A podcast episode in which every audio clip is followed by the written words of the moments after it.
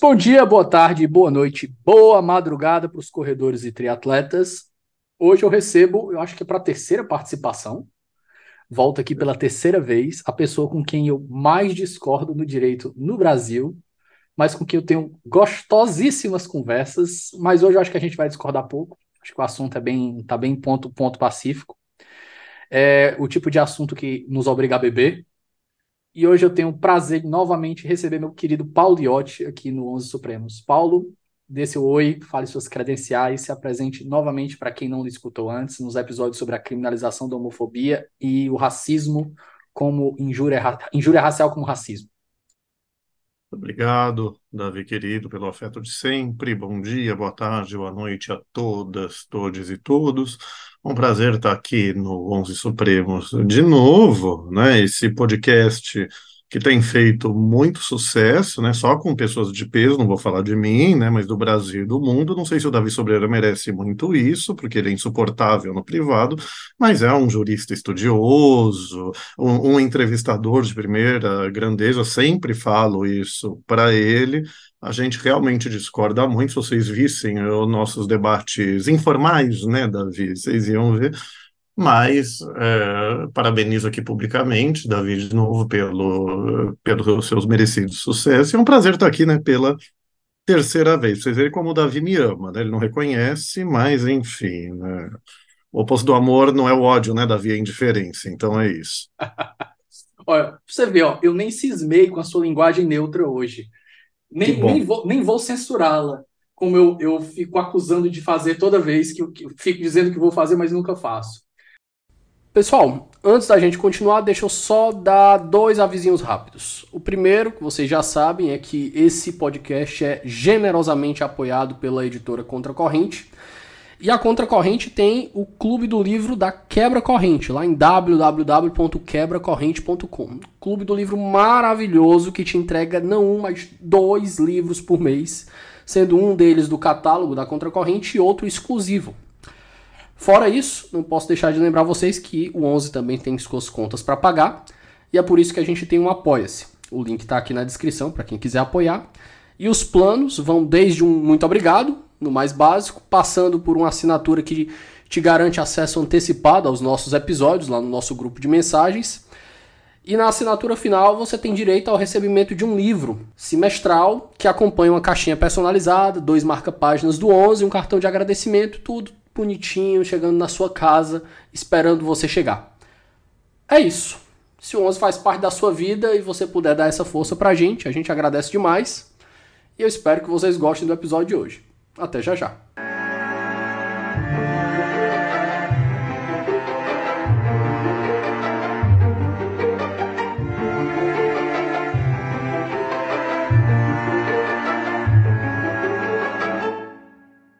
Mas, queridos, a gente vai discutir hoje um tema que deveria ser ponto pacífico, que é as pessoas querendo cuidar da vida alheia. Eu acho que a gente pode resumir dessa maneira, né? É, nos últimos, acho que no último mês e meio aí a gente teve uma iniciativa por parte do Congresso de entrar num backlash fortíssimo com o STF. Então a gente teve aí o, uma resposta ao STF no caso da descriminalização da maconha, uma resposta ao STF no caso do voto da, da ministra Rosa Weber, que se aposentou, deixou o voto pró-legalização, descriminalização do aborto. Qual foi o outro caso? Acho que foi só esses dois, né, Paulo? Os dois grandes casos que geraram. Ah, o marco temporal.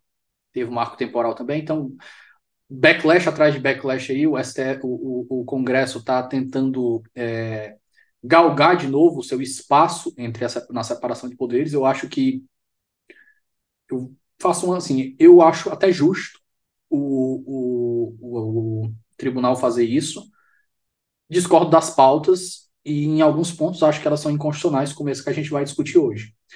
Acho que o, o, o Congresso ele tem sim legitimidade, ele deve se impor, de desenhar um limite aí, mostrar que os diálogos institucionais eles estão vivos. A última palavra do STF é apenas provisória. Mas assim, não é porque você vai fazer uma, uma, uma reação ao que o STF fez que você pode avacalhar todo o sistema, né? E eu acho que uma palavra que define bem o que está acontecendo com esse caso do, do casamento homoafetivo é avacalhação. Acho que é uma das palavras mais básicas que a gente pode usar.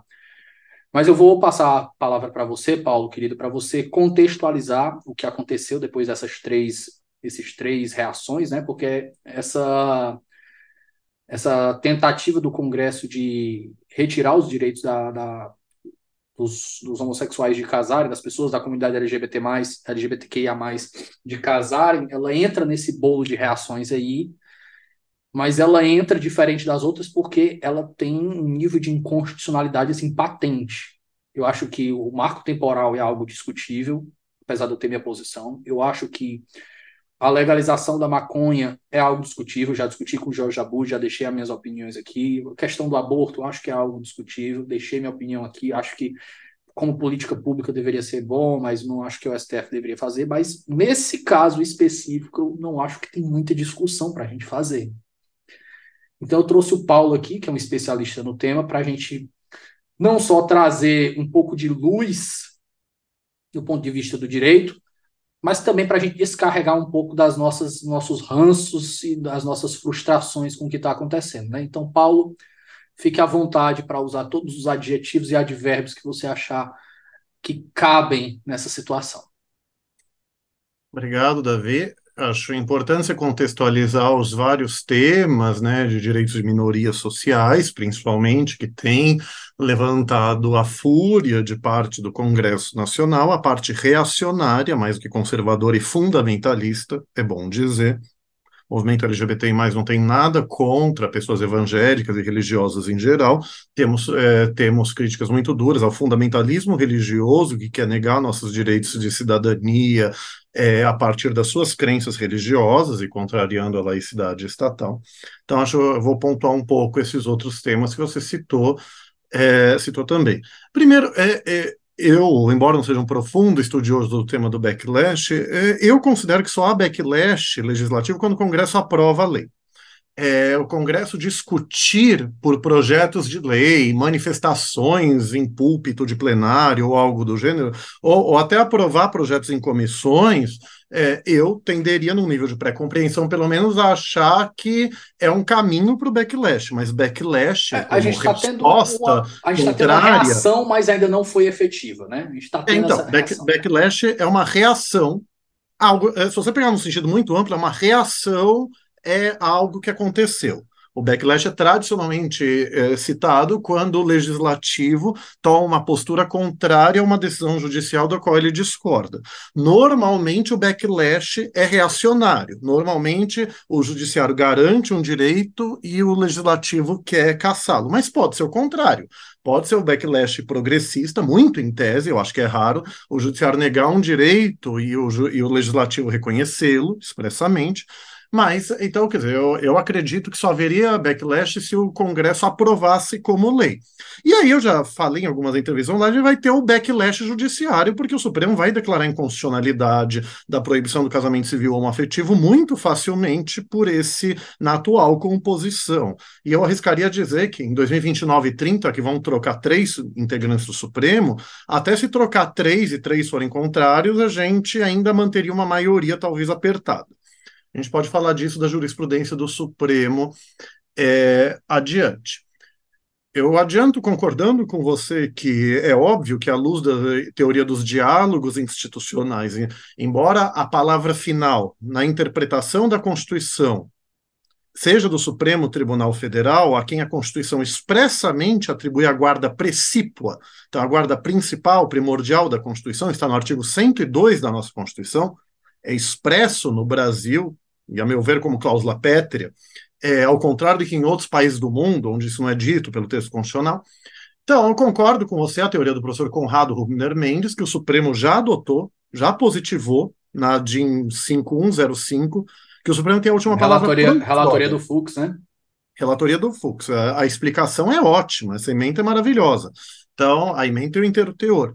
Então, quer dizer, o Supremo decide o tema em julgamento. Então, o Congresso Nacional ele pode propor projetos de lei propondo um diálogo institucional e propondo até uma solução diferente, fora dos casos em que a resposta seja constitucionalmente obrigatória. Se estudar-se teoria constitucional no Brasil e no mundo, e surgiu muito na Itália, com a criação da Corte Constitucional após a Segunda Guerra Mundial, existem casos que há uma resposta constitucionalmente obrigatória. Aí, nesse caso, o Congresso tem que aceitar a interpretação do Supremo. Mas o, Congresso pode, na maioria dos casos, propor uma solução distinta do Supremo, mas, vírgula, como muito bem disse o Supremo na DIN 5105, ele tem que propor uma interpretação constitucional defensável.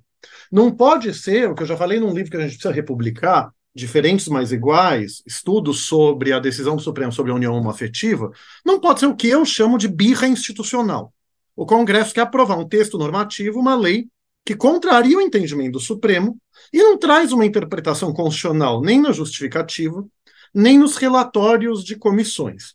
Eu defendo, e olha, Jeremy Waldron dá a entender algo parecido também, que a vontade do legislador, a vontade legislativa, que normalmente se diz que não dá para saber, porque cada um vota de um jeito, a vontade legislativa está nos relatórios das comissões, junto com a justificativa. Então, essa é porque está objetivado lá. Vontade do legislador pode ser inconstitucional e pode ser desconsiderada, mas a vontade está lá. Então, sem apresentar uma interpretação constitucional defensável, não tem diálogo institucional. Você tem o que eu chamo de birra institucional. Isso eu falo no meu livro Constituição Dirigente, que é a minha tese de doutorado publicada. Isso tem relevância por quê? a gente sabe que tem o princípio da presunção de constitucionalidade das leis. Então, o Supremo tem que ter deferência com a decisão do Congresso. O Judiciário não pode substituir o juízo político do Congresso pelo juízo político do Judiciário. Então, o Judiciário e quem pede a inconstitucionalidade tem um forte ônus argumentativo para dizer que a decisão do Congresso é arbitrária, é inconstitucional. Então, a teoria do diálogo institucional ela visa aumentar a presunção de constitucionalidade das leis. Então, para ter uma deferência ainda maior. Então, se isso é assim, como disse o Supremo na DIN 5105, seguindo a belíssima doutrina do professor Conrado Rubner Mendes e muitas outras pessoas, tem que ter uma interpretação constitucional defensável. E não a única interpretação que o Supremo já rejeitou, que no caso é a literalidade da Constituição.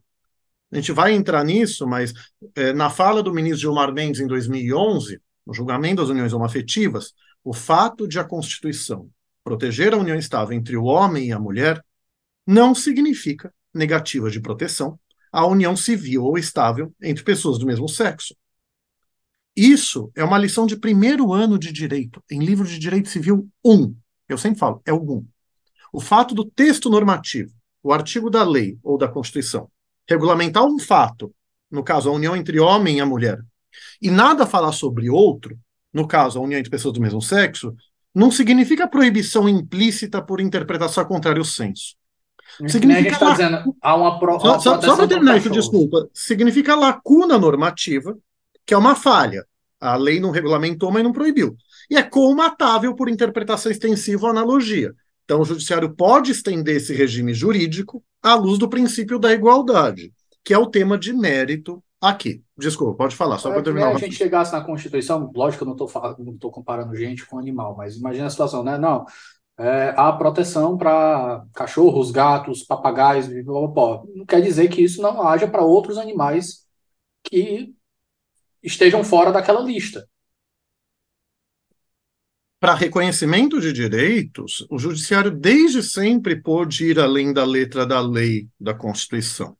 É o artigo 4 da Lei de Introdução a Normas do Direito Brasileiro, a LINDB, que antigamente era chamada de Lei de Introdução ao Código Civil. Na omissão da lei, entenda-se regra aplicável por silogismo, né, é, o judiciário pode, deve garantir o direito por analogia, costumes e princípios gerais do direito. Hoje, isso numa época do positivismo em que você pensava a lei só como regra, só como silogismo. Ok. Então, hoje os princípios constitucionais incidem diretamente. E analogia é concretização do princípio da igualdade. Você trata igualmente situações substancialmente iguais. A interpretação extensiva trata igualmente situações idênticas, mas que pela letra da lei, é, por deficiências da linguagem, né, é, não estaria tão é, não estaria assim tão facilmente compreensível. Uma diferença de nuance de interpretação extensiva para analogia. Só me deixa dizer, Davi, não foi o seu intuito, mas assim, não é muito legal é, comparar com direitos dos animais não humanos, assim, é, porque essas pessoas contrárias à cidadania de casais do mesmo sexo e pessoas LGBT em geral, é, de novo, não foi o que você quis dizer, entende? Mas comparam assim, ah, você conheceu o casamento homoafetivo, por que, que não se reconhecer o casamento com animais não humanos, que é a bestialidade? Bom, primeiro que a gente está regulamentando relações humanas entre pessoas que têm autonomia da vontade, podem, são pessoas racionais e de boa fé, que podem reger suas vidas como bem entenderem, o que não se aplica a animais não humanos. É inacreditável eu ter que trazer um argumento desse, mas eu só trago isso puxando de algo diferente que você falou, porque no mundo inteiro esse argumento volta e meia é utilizado. Então a gente está regulamentando relações humanas entre pessoas com autonomia da vontade, então maiores e capazes que podem, então, se casar com quem quiserem. Então, desde que, é, é, independente do sexo da pessoa, e obviamente, já deixa eu falar para não me descontextualizar, e, e obviamente pessoas de igual capacidade jurídica.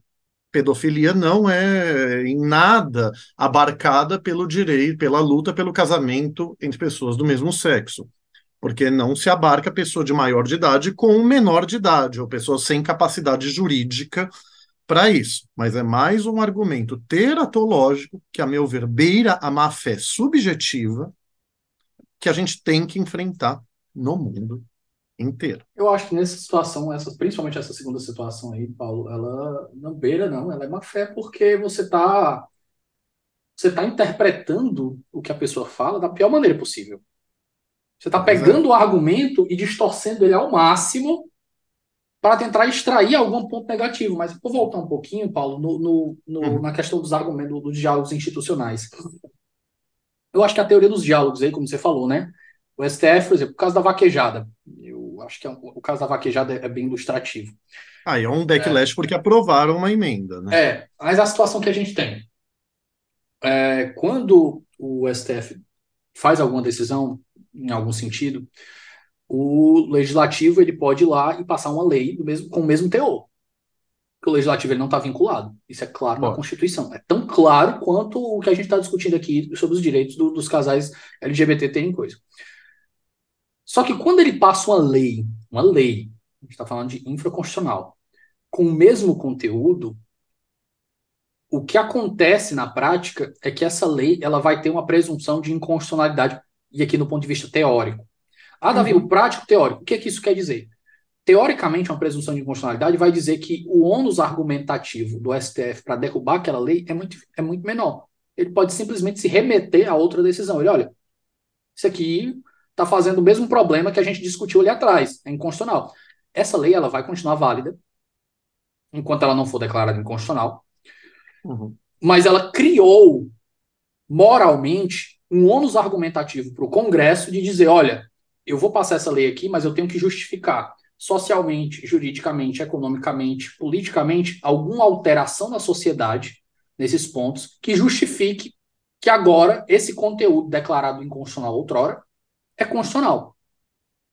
Mas quando o, o, o Congresso escolhe fazer isso por emenda, aí a gente está mudando o parâmetro legislativo. Mas aqui a gente. Ah, Davi, mas o STF ele tem o poder de, de, de eliminar emendas também. Tem, pelo conteúdo, principalmente quando ela viola. Principalmente não, né? Quando ela viola. A questão do conteúdo, quando ela viola as cláusulas pétreas. Ok.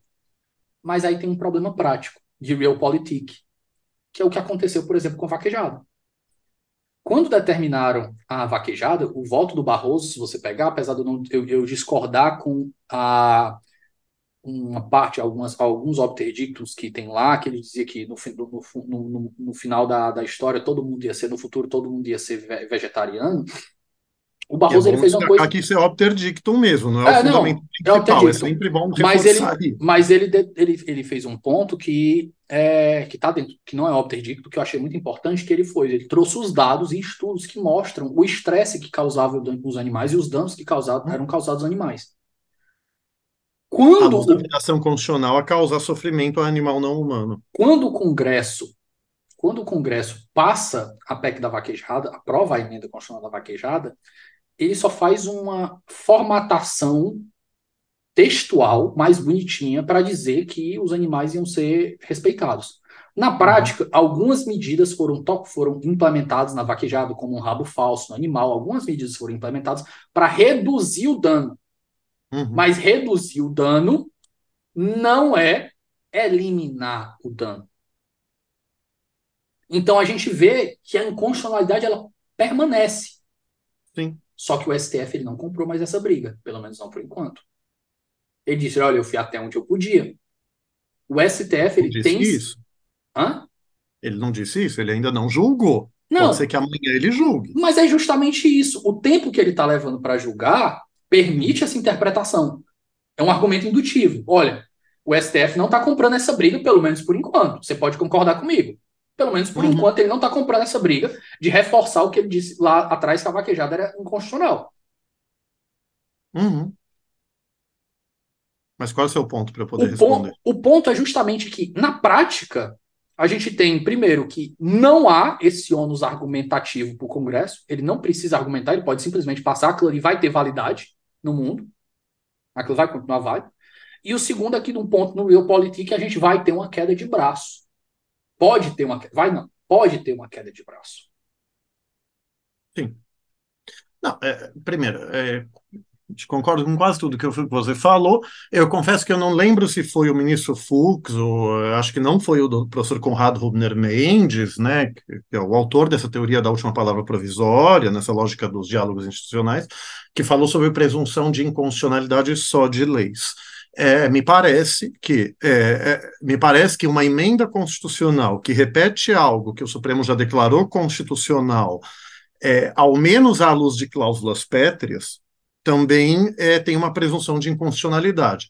Ou seja, é, assim, isso o Supremo discutiu, e eu estou estudando se virar emenda constitucional mesmo, decreto legislativo, sustar a decisão transitada em julgado, eu já tenho quase pronto uma DIN sobre isso, porque isso é gritantemente inconstitucional.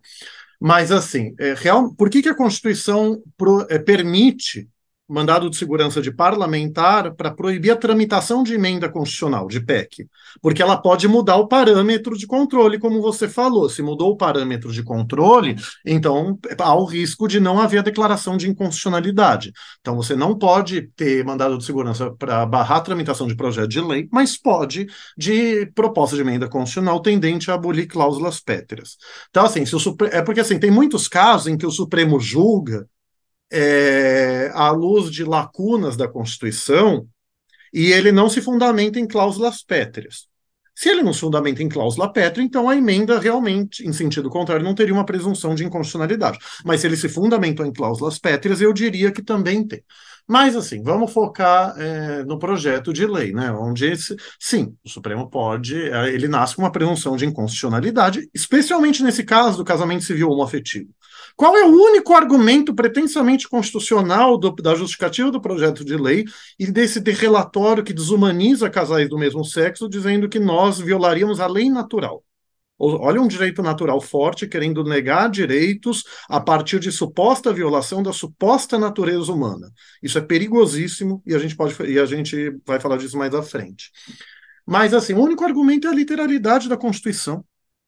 Então, uma, um argumento que já foi rejeitado pelo Supremo Tribunal Federal, além de ser, com todo respeito, inepto por violar lição de primeiro ano de direito, que eu já falei, que, a, que o ministro Gilmar Mendes explicou muito bem. Vou repetir. O fato de a Constituição proteger a união estável entre o homem e a mulher não significa negativa de proteção à união civil ou estável entre pessoas do mesmo sexo. Então você tem que justificar materialmente, ou seja, por que, que não caberia analogia para reconhecer a união homoafetiva como família, da mesma forma que a união heteroafetiva. O único argumento usado, e ele desenvolve com inspiração bíblica muito evidente, é a ausência de capacidade procriativa. de casais do mesmo sexo não poderem procriarem numa relação sexual entre si. Esse argumento em si já tem dois problemas, ou alguns. Primeiro, é, casais heteroafetivos estéreis que não podem procriar, mesmo que queiram, não são impedidos de se casar. Então, capacidade procriativa nunca foi critério do direito civil laico. É critério do direito canônico, eu já soube. Mas que bom vivemos num Estado laico. Então, no casamento religioso católico ou de outras crenças, discute isso. No direito civil, não.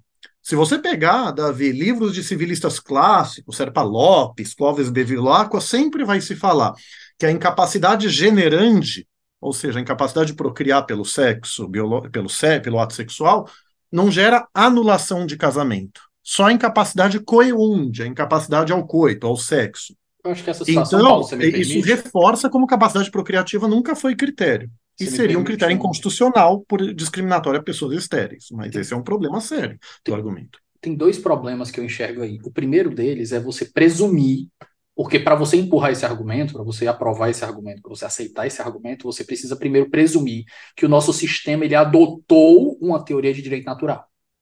Uhum. Isso é uma presunção. Ou uma certo? defesa. Uma defesa. E nesse Ideológica. Aí, eles o, adoram nos chamar de ideológicos, o, mas eles é, são muito ideológicos. Só, neutro, só o sabão.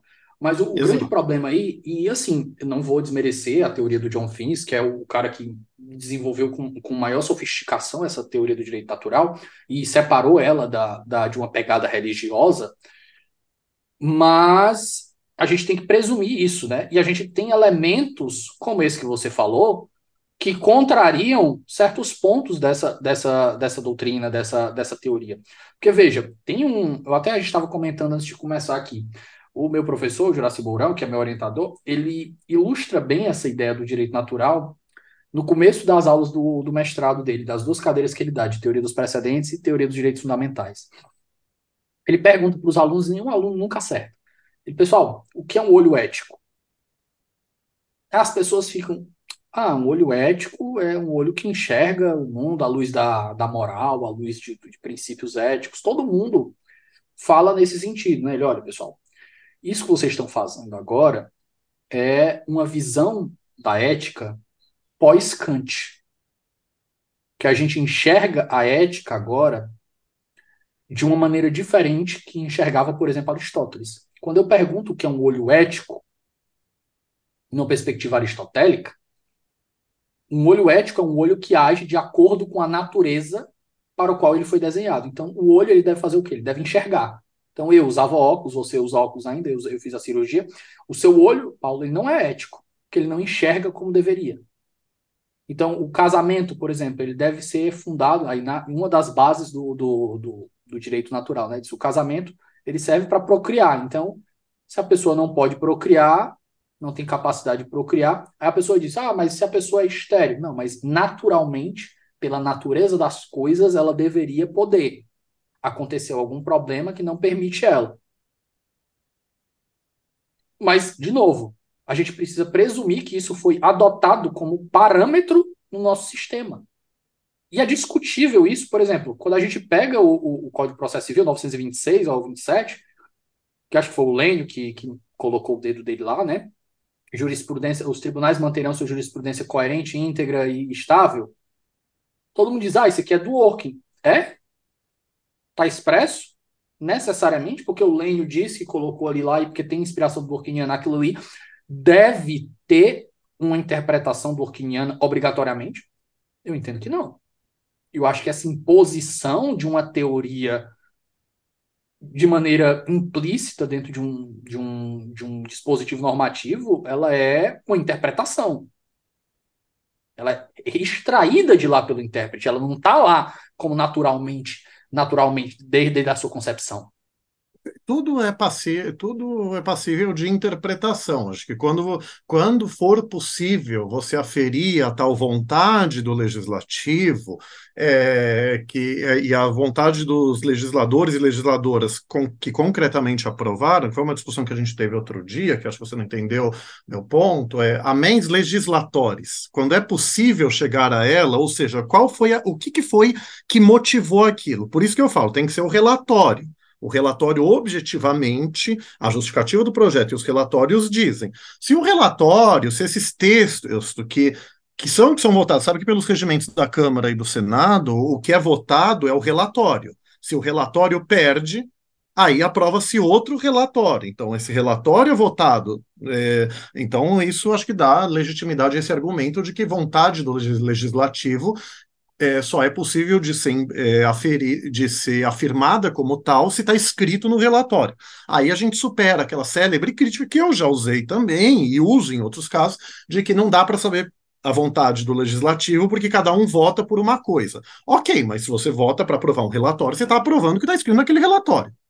É, não, não argumentação civilista não cabe reserva mental. Ah, eu votei no relatório pensando em outra coisa. Com todas as vênias, a boa-fé objetiva impede esse argumento. É, então, eu concordo. No caso do Lênio, que você falou, né, quer dizer, provavelmente está falando dos artigos do Código de Processo Civil de 2015 que falam que a lei tem que, é, a jurisprudência tem que manter a sua estabilidade e íntegra, de integridade, que é uma doutrina do Dworkin. Mas, enfim, se for possível outras doutrinas de integridade do direito, eu concordo com você. Vamos tentar não fugir muito do debate, senão isso aqui vai ficar três horas para a gente falar, inclusive, do tema. Mas, assim, eu concordo com você que eles estão tentando é, fazer uma teoria de direito natural, e até direito natural forte, que é aquele que lei injusta não é lei. Teorias de direito natural não são contra o direito positivo, né, a lei propriamente dita. É, elas aplicam a lei em tudo aquilo que não contraria o dogma religioso. Dogma como aquilo que não é, que eles não aceitam discussão. É, então, o relatório fala em contrariedade à lei natural, é, da união homoafetiva, né, da união entre pessoas do mesmo sexo, é, o que é muito problemático. Ou, por que, que a gente evoluiu da, da teoria dos direitos naturais para a teoria dos direitos humanos? Que muita gente usa ainda como sinônimos e não são. Direito natural é aquilo que é coerente ou decorrente da natureza humana. Então, se a pessoa humana tem uma conduta contrária à suposta natureza humana, essa pessoa não tem direitos. Isso é o que faz países teocráticos assassinarem homossexuais e outras pessoas que contrariam os seus dogmas, suas legislações teocráticas. Você teria o direito à vida apenas se você não contrariar a natureza humana. O que é isso, natureza humana? Ninguém sabe, né? É o problema das teorias de direito natural é, direito natural teológico, religioso ou racional? Se é religioso, qual religião? Se é católico, qual interpretação da Igreja Católica? Se é evangélico, tem inúmeras vertentes evangélicas. E se é racional, o que é isso, a razão? É a razão liberal individualista, a razão social democrata, a razão socialista? Então, essas, esses são problemas de teorias de direito natural. Mas qualquer que seja, se adota um critério a gente discute se esse critério é válido ou não. Adota um critério e alguém contraria esse critério de suposta natureza humana, então você nega direitos a essa pessoa. A teoria dos direitos humanos surgiu para você garantir direitos pela nossa mera humanidade. Então, se você entende que o casamento civil é um direito humano, por quê? Por decorrer, por, porque é discriminatório, então viola o princípio da igualdade, que é um direito humano, o direito à não discriminação negá-lo, então casais do mesmo sexo têm direito ao casamento civil homoafetivo, ao casamento civil homoafetivo, né? É pela nossa, pela sua simples humanidade, pela nossa simples humanidade. Então, olha como é perigosa a retórica desse projeto de lei, de dizer que homossexuais estariam violando supostamente a lei natural. Essas pessoas, Davi, é, reacionárias, mas até conservadoras, então, o conservador sério não é reacionário, quero deixar isso expresso. Essas pessoas adoram usar contra progressistas e contra o reconhecimento de direito de minorias a teoria do buraco escorregadio, né? Slippery slope em inglês. Ah, se reconhecer esse direito, o que, que vem depois? Que a gente já falou um pouco. Não cabe dano hipotético. Né? Quer dizer, isso é uma categoria de direito civil, né? Dano hipotético ou dano imaginário, que não é verossímil. Eu acho que talvez, eventualmente, quem sabe pode ter um problema. Isso não é critério jurídico. Então eu respondo assim. Mas aqui, eu acho que dá para, até pela história do tratamento mundial contra pessoas LGBTI, contra a homossexualidade, de países que o relatório até cita que criminalizam é, a relação homoafetiva em si, é, criminalizam a homossexualidade em si, por fórmulas, é, ela criminaliza atos sexuais contra a natureza e, com, e coisas do gênero, e aí abarcam todas as identidades LGBTI. Se você parte de um argumento de lei natural, o que, que impede de usar o mesmo argumento para proibir depois manifestações públicas de afeto, que essas pessoas são contra. Você, com a sua namorada, companheira, se você andar de mãos dadas e der um selinho na rua, vão achar ok. Se um casal do mesmo sexo fizer isso, vão acusar a gente é, de estar contrariando a moral pública, a natureza humana, enfim, a moralidade pública ou algo do gênero. Corrompendo as crianças. Então, esse argumento da lei natural, ele já foi usado no passado, e é usado até hoje por países normalmente teocráticos, fundamentalistas, para criminalizar a homossexualidade em si. A, o, modo, o modo de ser e viver que não seja heterossexual e não seja cisgênero, né, no caso das pessoas trans.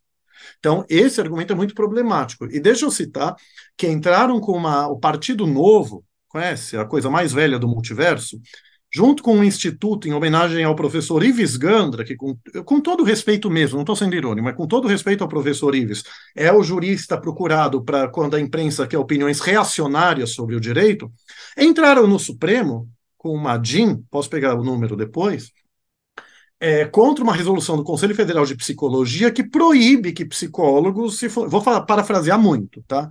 Mas assim, que psicólogos usem fundamentos religiosos, crenças religiosas como base do tratamento. E o que, que eles falam para isso? Invocam doutrina de direito natural. Veja então como essas pessoas são. É, é, tem um debate no mundo que eu poderia aprofundar também, é, que eu, eu preciso aprofundar também, mas que não haveria contradição entre fé e ciência. Fé como algo que é impassível de comprovação e a ciência como algo que é passível de comprovação empírica. Mas é, quando as religiões falam da relação entre fé e religião, entre fé e ciência, desculpa, elas aceitam conhecimento científico apenas naquilo que não contraria o dogma.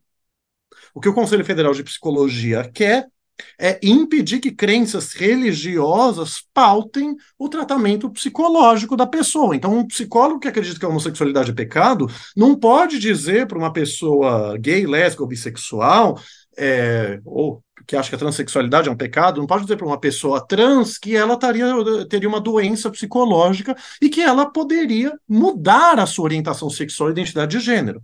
Até porque já tem muitos estudos que provam que mesmo quando a pessoa quer mudar a orientação sexual e identidade de gênero, ela não consegue. Você consegue reprimir só.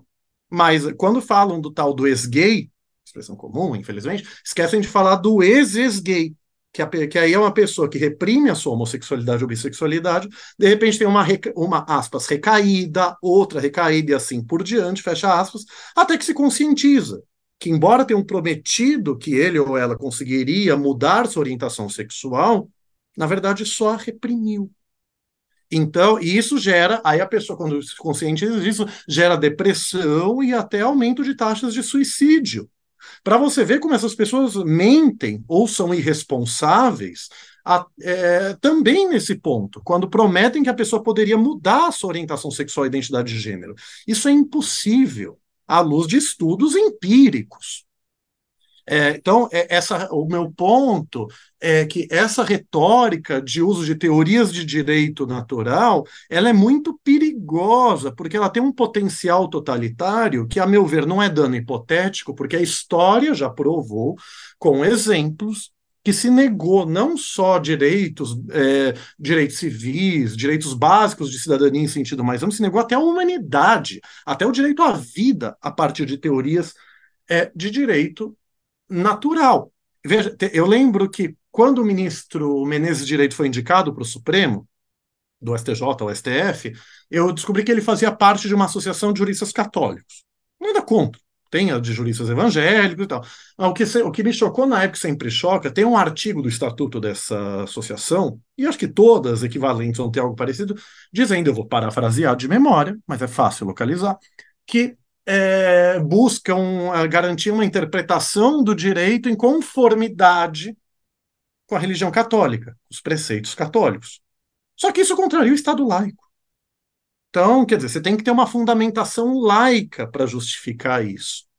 Pessoas religiosas, juristas religiosos, é óbvio que podem ir ao Supremo Tribunal Federal, ao Judiciário, defender suas teses. Mas Razão a partir. pública hausiana, né? Eu ia falar exatamente isso, obrigado. A partir de razão pública. Razão que é passível de convencimento na lógica laica, que, e não a partir de dogma religioso. É assim, uma ironia comum de movimentos sociais e pessoas progressistas em geral é a sua religião proíbe você de fazer alguma coisa, não me proíbe de nada. Pela atenção, obrigado. Então, quer dizer, veja, isso é, é, é o que essas pessoas querem, com, inconscientemente ou não, é um totalitarismo. Elas querem que a crença religiosa delas defina o modo de ser e viver da sociedade inteira, mesmo das pessoas que não comungam daquela crença religiosa. Lembremos que a afirmação dos direitos fundamentais surgiu no contexto das guerras religiosas europeias, né, no contexto da, do mundo ocidental, para precisamente permitir que minorias religiosas que discordavam da opinião dominante não fossem mortas ou segregadas apenas por discordar da religião dominante. Não necessariamente pessoas ateias, que sofrem muito preconceito e muita discriminação também. Então, o, o, é, o ponto principal é que a ideologia que fundamenta este relatório do projeto de lei de 2009, ainda não decorei o número dele, só pegar aqui, do projeto de lei de 2009, que quer proibir o casamento civil homoafetivo, a fundamentação desse relatório tem potencial totalitário, embora nessa fundamentação não seja escrito. É o PL 5167 de 2009, embora analisado em conjunto com outros, inclusive alguns que querem reconhecer o casamento, é, é direitos de casais homoafetivos, ora o casamento, ora um contrato ou outro, ele rejeita os outros e aprova esse. O texto normativo não tem esse potencial, não, não, não traz na sua letra o potencial totalitário, a alteração legal que ele propõe. Mas a fundamentação é essa.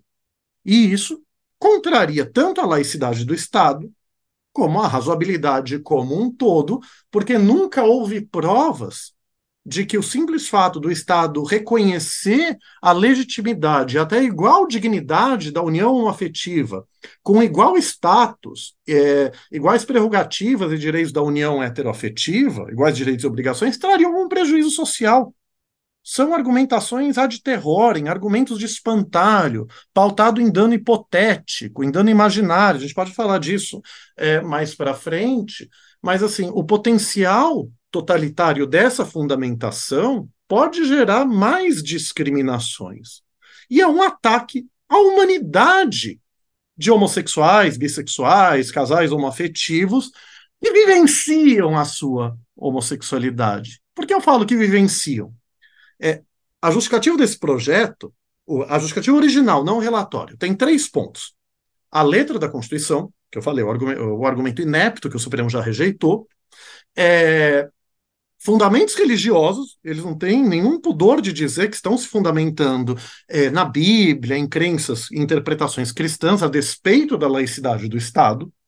E, por fim, teorias da conspiração, que ficam falando algo como que é, reconhecer a união homoafetiva como família, chancelá-la pelo Estado, seria um experimento social do qual não saberíamos a, as consequências. Olha a teoria do espantalho pautada em dano hipotético, e que querem usar fundamentos bíblicos, a pretexto de, de ter um país de maioria cristã, é, apesar do Estado laico. Essas pessoas adoram dizer que Estado laico não é Estado ateu. Isso é verdade. Mas o que é o Estado ateu? Estado ateu é o que proíbe a liberdade religiosa é um Estado que impõe o ateísmo enquanto é, modo de ser ou de crer, né, no caso, crer na não crença divina. Estado confessional é o que impõe uma religião oficial, e Estado laico é aquele que permite a mais ampla liberdade de crença e descrença, é, mas é, não se fundamenta, é, não permite que fundamentações religiosas definam os rumos políticos e jurídicos da nação.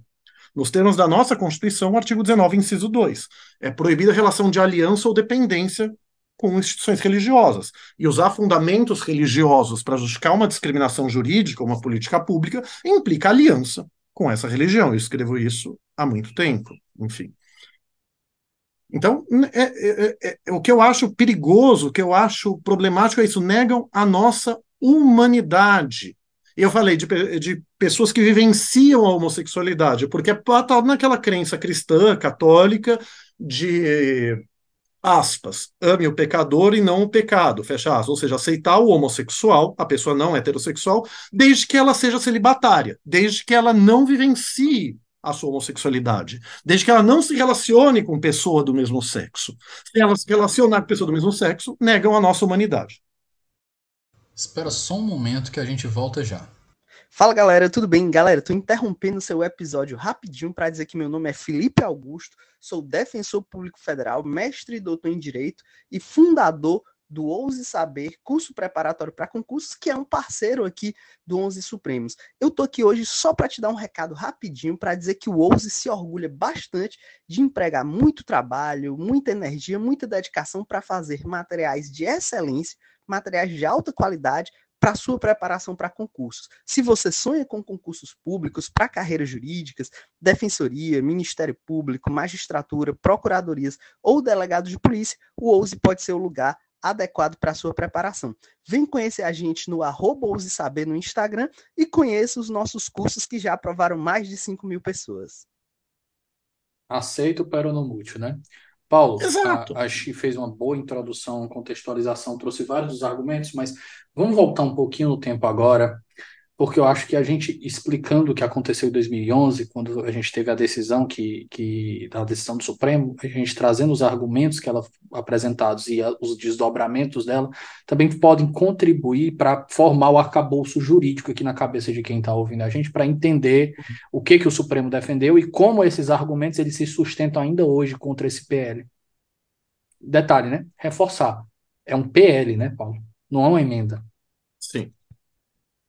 Exato. É... É, só, só, deixa eu só acrescentar, Paulo. Uhum. É um, um dos pontos aqui, e aqui eu não vou pedir para a gente fazer é, uma digressão para outro tópico, mas veja, um dos argumentos que a gente estava discutindo é, na internet, estava discutindo com alguns amigos, era que, por exemplo, se o STF é, reconhecesse a descriminalização do, do aborto, dissesse que era um, há um direito ao aborto para a mulher, isso está assim, incorporando ao patrimônio, o patrimônio, o patrimônio jurídico das pessoas. E em matéria de direitos, as cláusulas pétreas elas dão essa proteção. Então, o, o poder, o, o Estado, ele não, o Congresso, ele não conseguiria reverter isso nem com a emenda constitucional. O, o STF, se ele decidir dessa forma no caso do aborto, ele está fechando o diálogo institucional. Qualquer tentativa que vier pós isso, a gente vai ver uma, uma, justamente aquela situação que eu lhe falei, da queda de braço da vaquejada. E eu acho que o que aconteceu com o casamento homossexual é isso, é um encerramento do tema. Assim, não tem mais o que a gente discutir para trás. Esse direito aqui, ele era devido a essas pessoas e não tem o que a gente discutir para tirar mais. O diálogo ele foi encerrado para trás. Dá para a gente conversar mais para frente de como a gente vai desenvolver isso. Tá, é, Davi, acho que então, antes de entrar, é a segunda vez que você pontua e é um tema relevante, então, deixa eu falar brevíssima, brevíssimas coisas sobre o aborto. E aí é uma das coisas que a gente discute muito, né? Quer dizer, eu acho que a gente nem precisa a, entrar, não. É uma o argumento, não, não, mas veja só, o argumento era só para a gente fazer a digressão, para mostrar como há um encerramento quando a gente está falando de uma questão de direitos. Mas mesmo o aborto não haveria encerramento, como até a experiência dos Estados Unidos provou. E eu tenho um artigo online, ainda publicado acho que no Jota e, o jornal GGGN, que reproduziu sobre direito fundamental ao aborto no primeiro trimestre, ratificando a decisão da turma do Supremo de alguns anos atrás, não é? E, e é o que, eu, é o que a gente discorda, eu te critico, não dá para entender de uma pessoa tão inteligente como você, de não entender esse argumento, pode discordar, é se, se a conclusão do Supremo em, fa, é, em favor de um direito ao aborto, do casamento homoafetivo, etc., é decorrência da concretização da Constituição, então o tribunal tem legitimidade jurídica, democrática, tem legitimidade constitucional para decidir o tema. Me permita dizer é, que assim o aborto é baseado. Vou olhar aqui breves trechos da emenda da decisão da turma do Supremo de anos atrás, só para dizer, mas é pautado no direito à não discriminação da mulher e à concretização do princípio da proporcionalidade. Adequação, necessidade, proporcionalidade e sentido estrito. Criminalizar o aborto é uma medida inadequada porque não evita o aborto, é desnecessária, porque o Estado pode evitar sua ocorrência por meios eficazes e menos lesivos, como a educação sexual, distribuição de contraceptivos, etc., que fundamentalistas também não querem. Paulo, só um ponto. Esse primeiro argumento é um não e, argumento. E, e, desproporcional em sentido estrito pelos custos sociais. Então, eu só quero pontuar que tem argumentos constitucionais que justificam a decisão. Então, ao contrário do que você falou brevemente em outro momento, o Supremo é o foro adequado para dizer se a concretização da Constituição vio é violada ou não pela criminalização como ela vem. E se, e se o Supremo disser o direito ao aborto no primeiro trimestre, vai poder ter várias regulamentações restritivas ou não, como a história dos Estados Unidos provou nos estados, até que a concepção, a composição reacionária, extremamente ideológica da Suprema Corte dos Estados Unidos atual, é, caçou esse direito sem enfrentar os fundamentos constitucionais anteriores. Então, da mesma forma aqui, o Supremo vai poder vai discutir na verdade já discutiu, né, que é, a concretização de direitos fundamentais, na minha doutrina eu sempre foco principalmente no direito à igualdade e à não discriminação, junto com o princípio da dignidade da pessoa humana. Se a concretização desses princípios impõe ou não o casamento civil homoafetivo. Se o tribunal, concretizando isso, concretizando esses princípios, entende que há este direito, então, o tribunal agiu dentro da sua competência constitucional. Ele não agiu com ativismo judicial no sentido de decisão que invade competências, que usurpa a competência do poder legislativo, como adoram dizer. Porque a interpretação da Constituição é a função primária do Supremo Tribunal Federal. Que o Congresso pode entrar, como a gente falou, à luz dos diálogos institucionais, se ele fizer outra interpretação e aí o Supremo vai, com deferência, visualizar se essa nova interpretação é ou não defensável. E segundo estudos de quem estuda diálogos institucionais em doutrina, como o professor Rodrigo Brandão, se a memória não me trai, o Supremo respeita a maior parte dos diálogos institucionais do Congresso. Ele não declara inconstitucionalidade da maioria das leis, nem de emenda constitucional, das leis que, quando o tribunal decide numa situação de lacuna da Constituição, em um sentido, a lei decide em outro, o Supremo mantém as leis em geral. É óbvio que caem na mídia os casos polêmicos em que o tribunal declara a inconstitucionalidade da lei.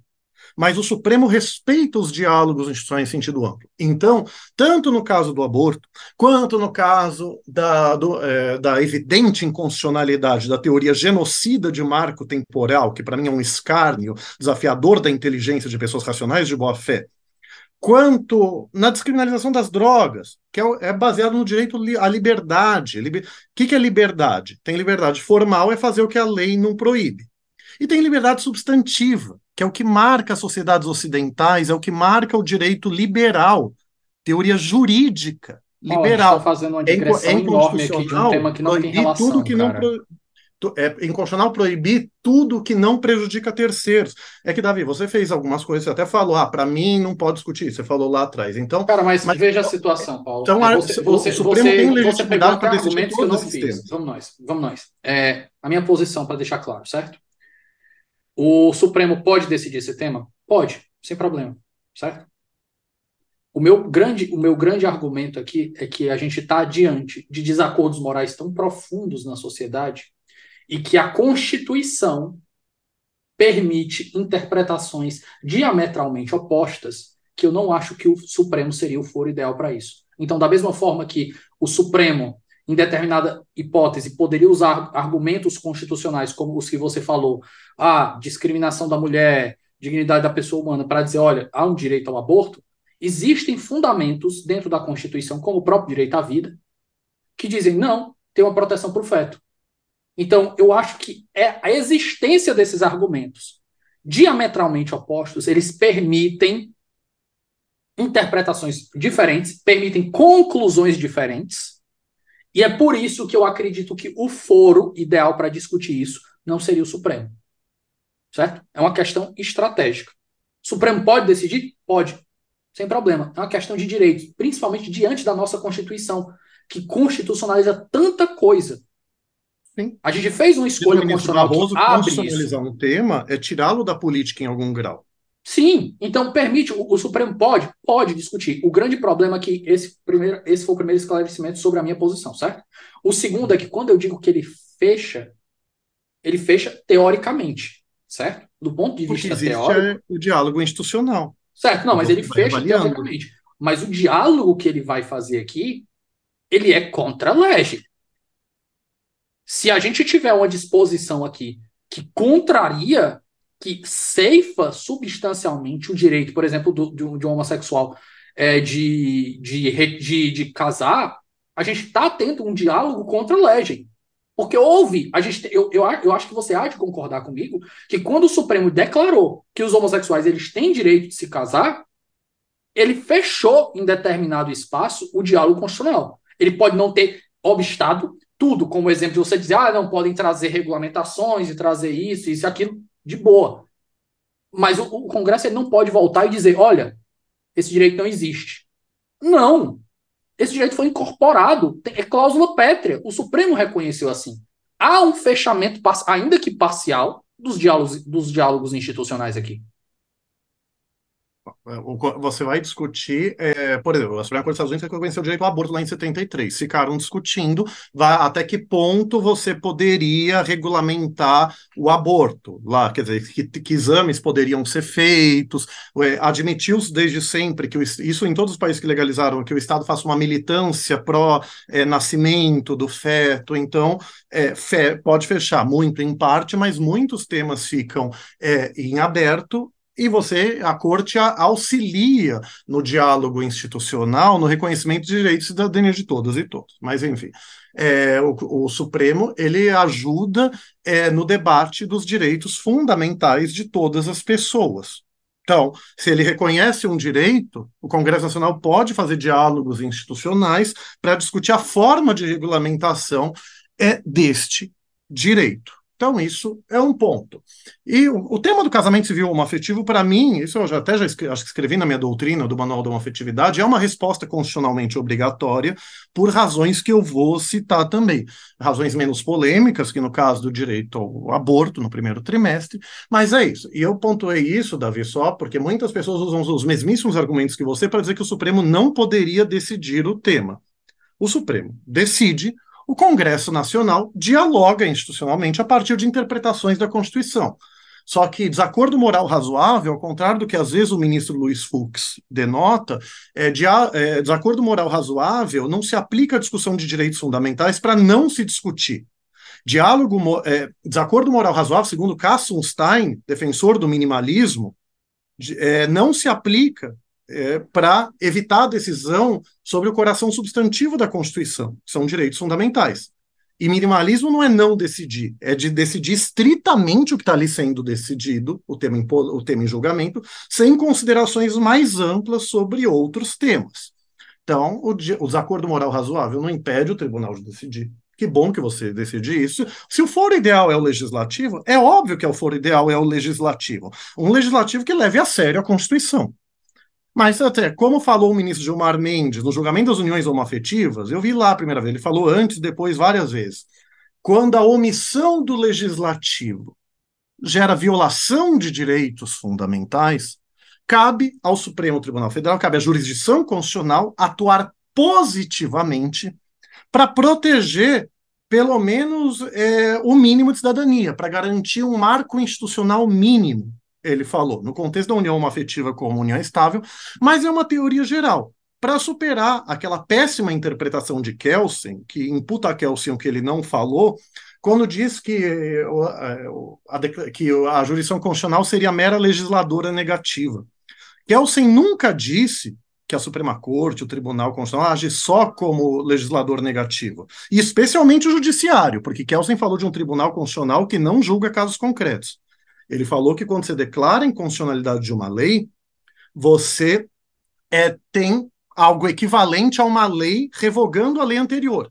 Por isso que ele fala que a declaração de inconstitucionalidade só anularia dali para frente, não seria retroativa, salvo modulação. No Brasil, e acho que na maior parte do mundo, prevalece a teoria da nulidade. Lei inconstitucional não é lei, então é retroativa, exceto se o Supremo modular os efeitos, que é a teoria norte-americana de Marbury versus Madison. Então, quer dizer, eu sempre falo, a analogia como forma de reconhecimento de direitos, e tem muita relevância no caso do casamento civil homoafetivo, da união estável homoafetiva, desde sempre foi uma decisão aditiva. Desde sempre foi uma atuação positiva do judiciário para, indo além da letra da lei ou da Constituição, garantir direitos que não são textualmente garantidos. E a analogia, como diz até a professora Maria Helena Diniz, que até contrário ao casamento civil homoafetivo, a meu ver, de maneira incoerente e equivocada, ela fala: a analogia é uma concretização do princípio da igualdade e da não discriminação, para tratar de maneira idêntica situações que são equivalentes. O que, que é a analogia? As situações não são idênticas, mas são idênticas no essencial. Não é qualquer semelhança que gera a analogia, tem que ser uma, uma semelhança no cerne do que está sendo regulamentado. É, mas também não é qualquer dessemelhança que afasta a analogia. Eu sempre disse, o fato de você ter casais do mesmo sexo em um caso e casais de sexos opostos de outro, para mim não, é, não, não gera diferença nenhuma. Então eu defendo até a interpretação extensiva para reconhecer o casamento civil homoafetivo por ser uma situação idêntica à união heteroafetiva. Não vejo diferença, como não vejo diferença entre o casamento de pessoas brancas entre si ou negras entre si e de pessoas brancas com pessoas negras, que é o que no passado se chamava de casamento interracial, no critério fenotípico, e que era proibido por fundamentos muito equivalentes aos fundamentos usados contra o casamento homoafetivo. Eu não lembrava antes da nossa entrevista, mas lembrei agora. Um Na autor. substância, né? De, de desumanizar.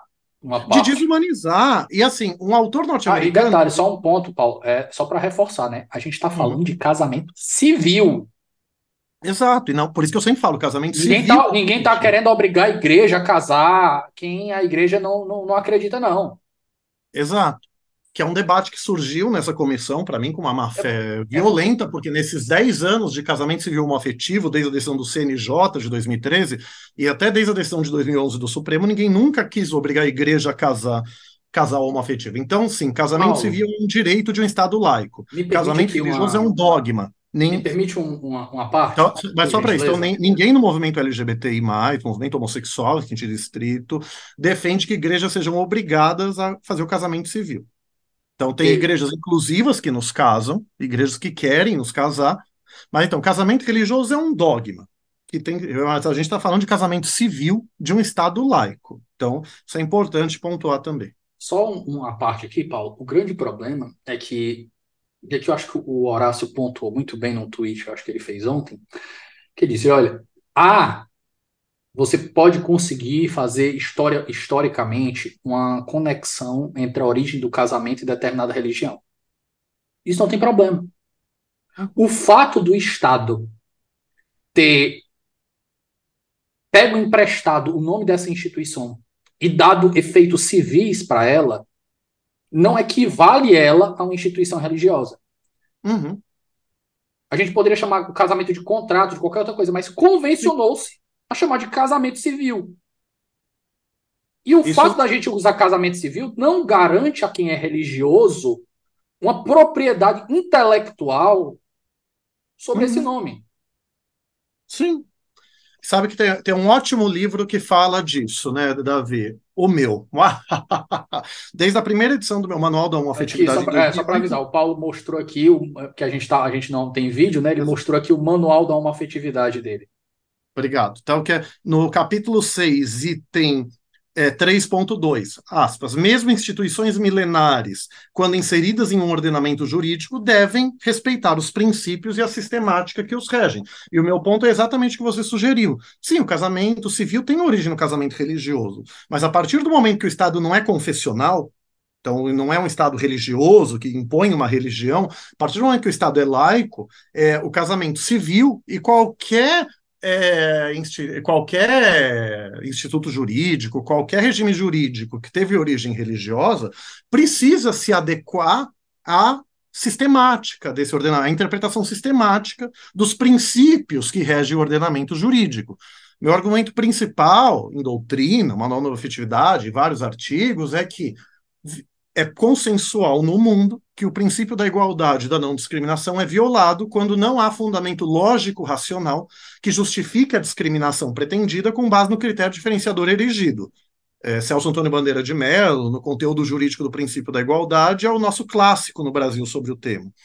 Então, se não, como, se não há fundamento lógico racional que justifique a discriminação das uniões homoafetivas relativamente às heteroafetivas, então é inconstitucional é negar a casais do mesmo sexo os direitos e o regime jurídico destinados a casais de sexos opostos. Então, mesmo o casamento civil tendo origem religiosa, é, a partir do momento que ele está incorporado num Estado laico, essa origem religiosa não pode é, ser critério hermenêutico de interpretação do casamento civil em um Estado laico. E me permite só concluir aquele argumento: os argumentos contra o casamento é, interracial, pelo critério fenotípico, de pessoas brancas e não brancas, normalmente negras, mas poderia ser indígenas, etc., são praticamente os mesmos contra o casamento civil homoafetivo. Um autor norte-americano, aí eu vou ter que lembrar onde está isso no meu livro, o nome do autor, pegou vários argumentos, assim, pegou um argumento tipo de jornal, ah, somos contra o casamento gay por causa disso, disso, disso, daquilo. Aí ele fala, olha, esses argumentos são verdadeiros, só que tem um detalhe, são do século XIX contra o casamento interracial entre pessoas brancas e não brancas. Eram, são os mesmos argumentos, Davi posso mandar para você e você mandar para quem tiver interessado quando eu achar aqui. Então, é, nos Estados Unidos, sempre se usou esse argumento. Me os mesmos fundamentos da decisão de Loving versus Virginia, dos anos 50, que declarou a inconstitucionalidade da criminalização do casamento interracial fenotípico, justificam o casamento civil homoafetivo. E isso foi até afirmado pela maioria da Suprema Corte dos Estados Unidos em 2015, no caso Obergefell versus Rhodes. Basicamente, o direito fundamental a escolher com quem eu quero me casar. Entre, ó, entre pessoas maiores e capazes, entre pessoas humanas, é incrível ter que falar isso.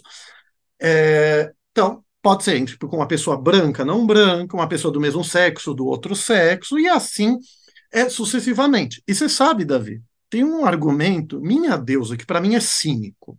É má fé subjetiva, mas é cínico. E volta e meia usam isso no mundo. Ah, de que aspas? Ah, homossexuais não são impedidos de se casar. Eles podem se casar com uma pessoa do outro sexo. Fecha aspas. Sique é uma pena que vocês não podem ver a minha cara nessas horas. Assim, gente, é, é, é, aí o Davi fica bravo quando eu mando as pessoas estudarem, quando eu falo que elas têm opiniões ineptas. É, é difícil, isso desafia a inteligência de pessoa racional de boa fé. Se eu sou homossexual, eu quero me relacionar só com pessoa do mesmo sexo. Se eu sou bissexual, eu posso querer me relacionar com uma pessoa do mesmo sexo. Então a gente tem que discutir o meu direito de me casar com uma pessoa do mesmo sexo, da mesma hora que eu posso me casar com uma pessoa do outro sexo. É um argumento tão teratológico, tão manifestamente absurdo, que acho que a gente não precisa ir além. Mas volta e meia, este argumento surge. E, e já vou falar outro.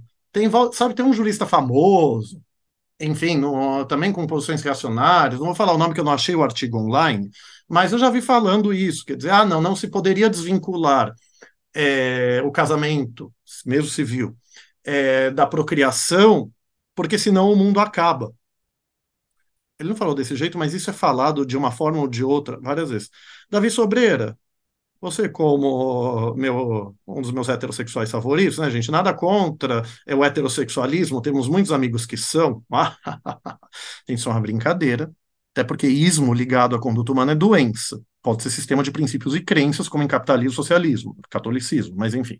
Então a gente fala homossexualidade, transexualidade como um modo de ser.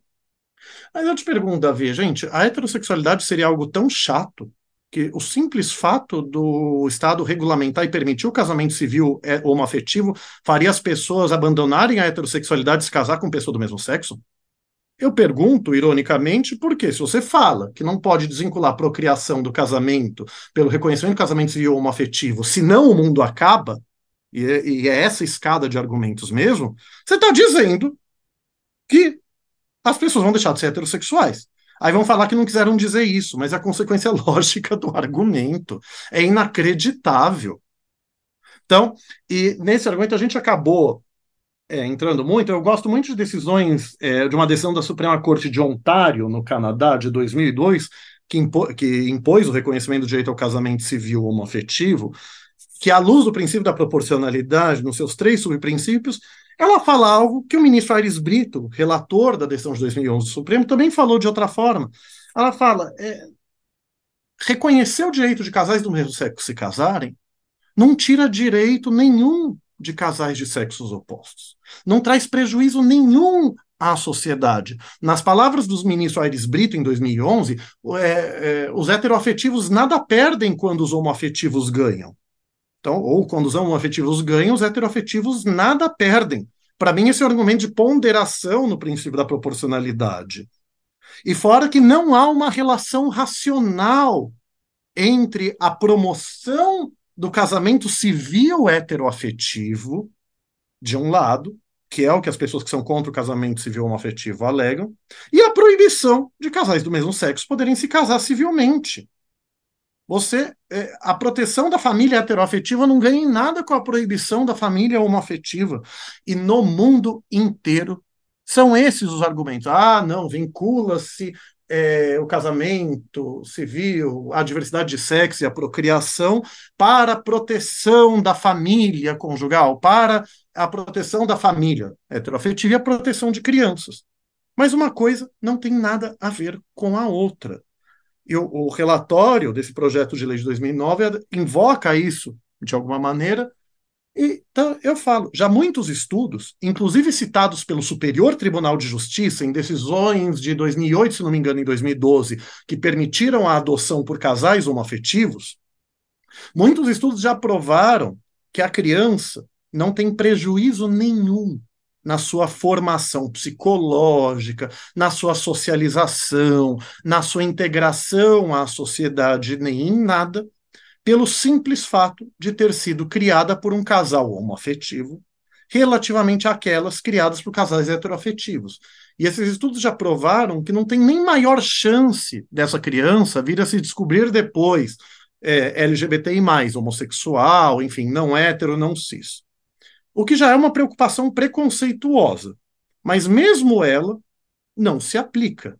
Não há prejuízo nenhum a crianças e adolescentes pela sua criação por homossexuais, casais homoafetivos em sentido amplo. E, pelo contrário, você prejudica crianças e adolescentes por essa proibição. Há uma porque homossexuais, pessoas não heterossexuais, têm filhos, sejam biológicos, sejam adotivos. Então, esse argumento a gente já usava no Brasil. Eu cito também no Manual de uma Afetividade. Quer dizer, se você, se uma criança é criada por um casal do mesmo sexo mas é filha juridicamente só de um deles ou uma delas, se esse casal se separa, ela não tem direito legal contra outra pessoa. Vamos supor se separou, quem tem melhores condições financeiras é a pessoa separada. Então, não poderia cobrar alimentos nesse caso. Lembrando que filiação socioafetiva é uma coisa que existe basicamente no Brasil, não conheço muito no mundo, mas assim, não reconhecer o estado de filiação dessa criança, criada por um casal do mesmo sexo, com as duas pessoas, gera discriminações jurídicas para ela. E gera também humilhação social. Então, quer dizer, de nas escolas, outras crianças, outras pessoas quererem humilhá-la, dizendo que ela é criada por um casal que não seria, não formaria uma família para as leis do Estado. Isso é afirmado também pela decisão da Suprema Corte dos Estados Unidos, de 2015 sobre o casamento civil homoafetivo.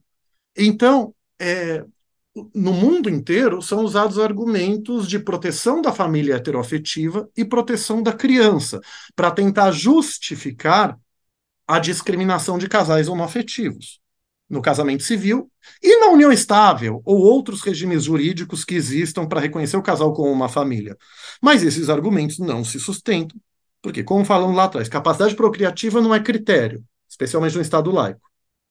Dois, não se promove nada, não se promove nenhum legítimo fim estatal, não se promove nenhum direito de casal heteroafetivo pela proibição do casamento civil ou da união estável de casais homoafetivos.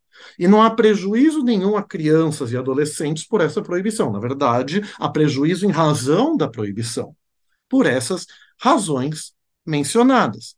E essas, pessoas, e essas razões são mencionadas, Davi, só com base da famosa convicção sem provas. Cadê estudo? Cadê dados empíricos que provam? Não, e, e outro, né? A gente tem que provar que, que 100%, 100 das crianças abandonadas que estão, pendentes de adoção aí foram abandonadas por pais, pais heterossexuais, né? o aborto do pai, as feministas falam em favor do direito ao aborto, né? Quer dizer, eu também, é assim, não, é, tenho filho, aí não cria, ou separa. Um argumento comum. Eu estava é vendo, eu não, eu não cheguei a ver proteger a família. Cadê, cadê, a, Cadê essas pessoas que, que querem proibir o casamento civil ou afetivo para proteger a família, supostamente, propondo leis, políticas públicas para evitar que pais abandonem esposas e filhos nas relações heteroafetivas. Eu estava vendo um dado. Que realizem abandonos afetivos, dizendo enfim. que as crianças abandonadas, abandonadas não, sem registro do pai no, no registro de nascimento, é na casa de milhão aqui no Brasil. Sim. É na casa de não, milhão. Milhão. E dados do, e dados do dados de milhão de crianças que não tem nome do pai no registro. Porra, bicho, um negócio assim. É isso que esses parlamentares têm que se preocupar se eles querem proteger a família, mesmo que se foquem na heteroafetiva apenas. Sobre adoção, eu sei dados do CNJ de 2009 para cá. Que, é, qual é o perfil da criança que querem adotar, Davi? Bebê, Branco. menina, branca. Então, quer dizer, quem adota crianças de maior idade, principalmente e principalmente irmãos e irmãs. É muito difícil adotar irmãos e irmãs.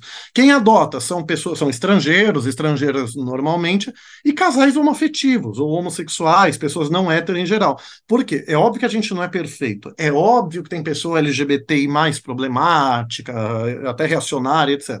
Mas eh, quando a pessoa faz parte de uma minoria e sofre discriminação social, ela tende, muitas vezes, se não normalmente, a ter empatia e acolher pessoas da discriminação. Então, no caso, quer ter filho adotivo, adota crianças mais velhas, inclusive irmãos.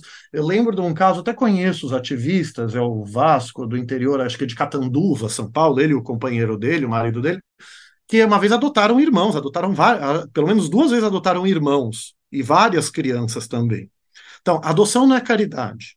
Então, isso é até uma mudança né, do, do Código do Menor, antigo, que via a criança como objeto de direito, para o Estatuto da Criança, que via a criança como sujeita de direitos com absoluta prioridade. Mas veja como é, você tem esse problema social muito grave das pessoas quererem adotar só bebê recém-nascido e branco, ainda por cima, e menina. E eu estou dizendo que homossexuais, casais homoafetivos são melhores, mas é um dado objetivo ou seja, isso é fato, não se pode discutir. Que casais do mesmo sexo muitas vezes adotam crianças é, que a generalidade das pessoas, então a generalidade de pessoas heterossexuais não querem adotar. Então, assim. É... Paulo, é, vou te puxar agora de novo, senão a gente fica só na digressão. Vamos voltar para a decisão de 2011. Uhum fundamentos. Só, de dizer que tudo que a gente, a gente só a gente só foi errático, Davi. A gente devia primeiro ter falado da decisão e depois de tudo isso que a gente falou, né? É, que, mas, mas é bom que já de mérito. Exato, mas a, a, a, decisão, a decisão já vai, a gente vai pegar muita coisa da decisão aqui. É bom que você só faz se remeter. Sim. Vamos conversar sobre a decisão e sobre os desdobramentos que ela causou. Obrigado. Então, é, a decisão ela decorre de uma ação, primeiro, a DPF 132, uma ação do governador do Rio de Janeiro de 2008 contra uma lei estadual do Rio de Janeiro que falava em benefícios previdenciários, em pensão para a união entre homem e mulher. Então, ele pediu para que recebesse interpretação conforme a Constituição para dizer que isso, eu vou falar do meu jeito, mas enfim, para simplificar, isso não impede que, por analogia, você estenda esses direitos a casais homoafetivos. Porque o Supremo inventou essa história de pertinência temática, é, de pertinência temática de alguns legitimados para ações diretas nele. Então, quer dizer, isso é criticado por parte da doutrina constitucional, de que então um governador de estado só pode entrar com ação para leis que afetam diretamente o estado. Então, assim, ele entrou em 2008, a DPF 132. Para não ter, Davi Sobreiro, uma discussão insuportável, que eu tenho certeza que existiria até hoje, eu até entendo a questão processual, mas preguiça. É, de que se uma decisão do Supremo mandando interpretar uma lei estadual do Rio de Janeiro era obrigatória só no Rio de Janeiro ou no país inteiro, aí é, ofi é, oficiou-se a Procuradoria-Geral da República, que entrou com a DPF 178, convertida em ADIM 4277, contra o artigo 1723 do Código Civil, que fala da união estável entre o homem e a mulher como entidade familiar. Então, uma lei de eficácia de âmbito nacional, por isso que não teve essa discussão. Foi uma articulação de ativistas independentes com procuradores da República, inclusive o professor Luiz Roberto Barroso, hoje ministro supremo, que é, o Barroso fez sustentação oral em nome do governador do Rio, né, em 2011, é, e depois com outros procuradores da República, como Daniel Sarmento, Paulo Leivas e ativistas, advogados, gays, LGBT e mais, contra que gerou a ação. Teria um histórico dela, né? A única coisa que eu vou falar, a DPF 178, a DIN 4277, é, quem entrou foi a doutora Débora Duprá, que era subprocuradora da República. O procurador-geral era o Cláudio Fonteles, que era notoriamente conhecido como católico fervoroso e conservador. Em um mês de férias do Fonteles, a doutora Débora Duprá entrou com a ação da união homoafetiva, de mudança de nome e sexo de pessoas trans em cirurgia, é, pelo direito de liberdade de expressão à marcha da maconha, entre outras. Então, uma atuação virtuosa e contra-majoritária dela, dizem que a doutora Duprá não, não virou PGR também por causa disso. Mas, assim, é, focando no essencial, entrou-se com a ação para que o artigo 1723 do Código Civil seja interpretado como não proibindo o reconhecimento da união estável homoafetiva. Eu fiz sustentação oral nesse julgamento por uma associação LGBT, Associação de Incentivo à Educação e Saúde de São Paulo, a IESP, então presidida pelo advogado e ativista gay Fernando Quaresma, que depois foi presidente da Associação do Parada do Orgulho LGBT de São Paulo. É, eu fui o sétimo a falar, eram sete favoráveis e dois contrários. Na época, então, um pouco de real jurídico, real advocatique, né, Davi? Na época, o que, fez o ministro Peluso enquanto presidente supremo? O regimento supremo permite 30 minutos de sustentação oral quanto é mais de um amicus, amicus. Então pode ser dois, pode ser 30 amicus curiae, todo mundo tem um, divide ao mesmo tempo. Na época, o Peluso dividiu entre os 30 minutos entre os favoráveis e 30 minutos entre os contrários. Por isso que éramos sete favoráveis, falamos cinco minutos cada um, cada uma, arredonda, o Supremo arredonda minimamente o tempo. E dois contrários, entre eles a CNBB, por isso que falaram 15 minutos cada.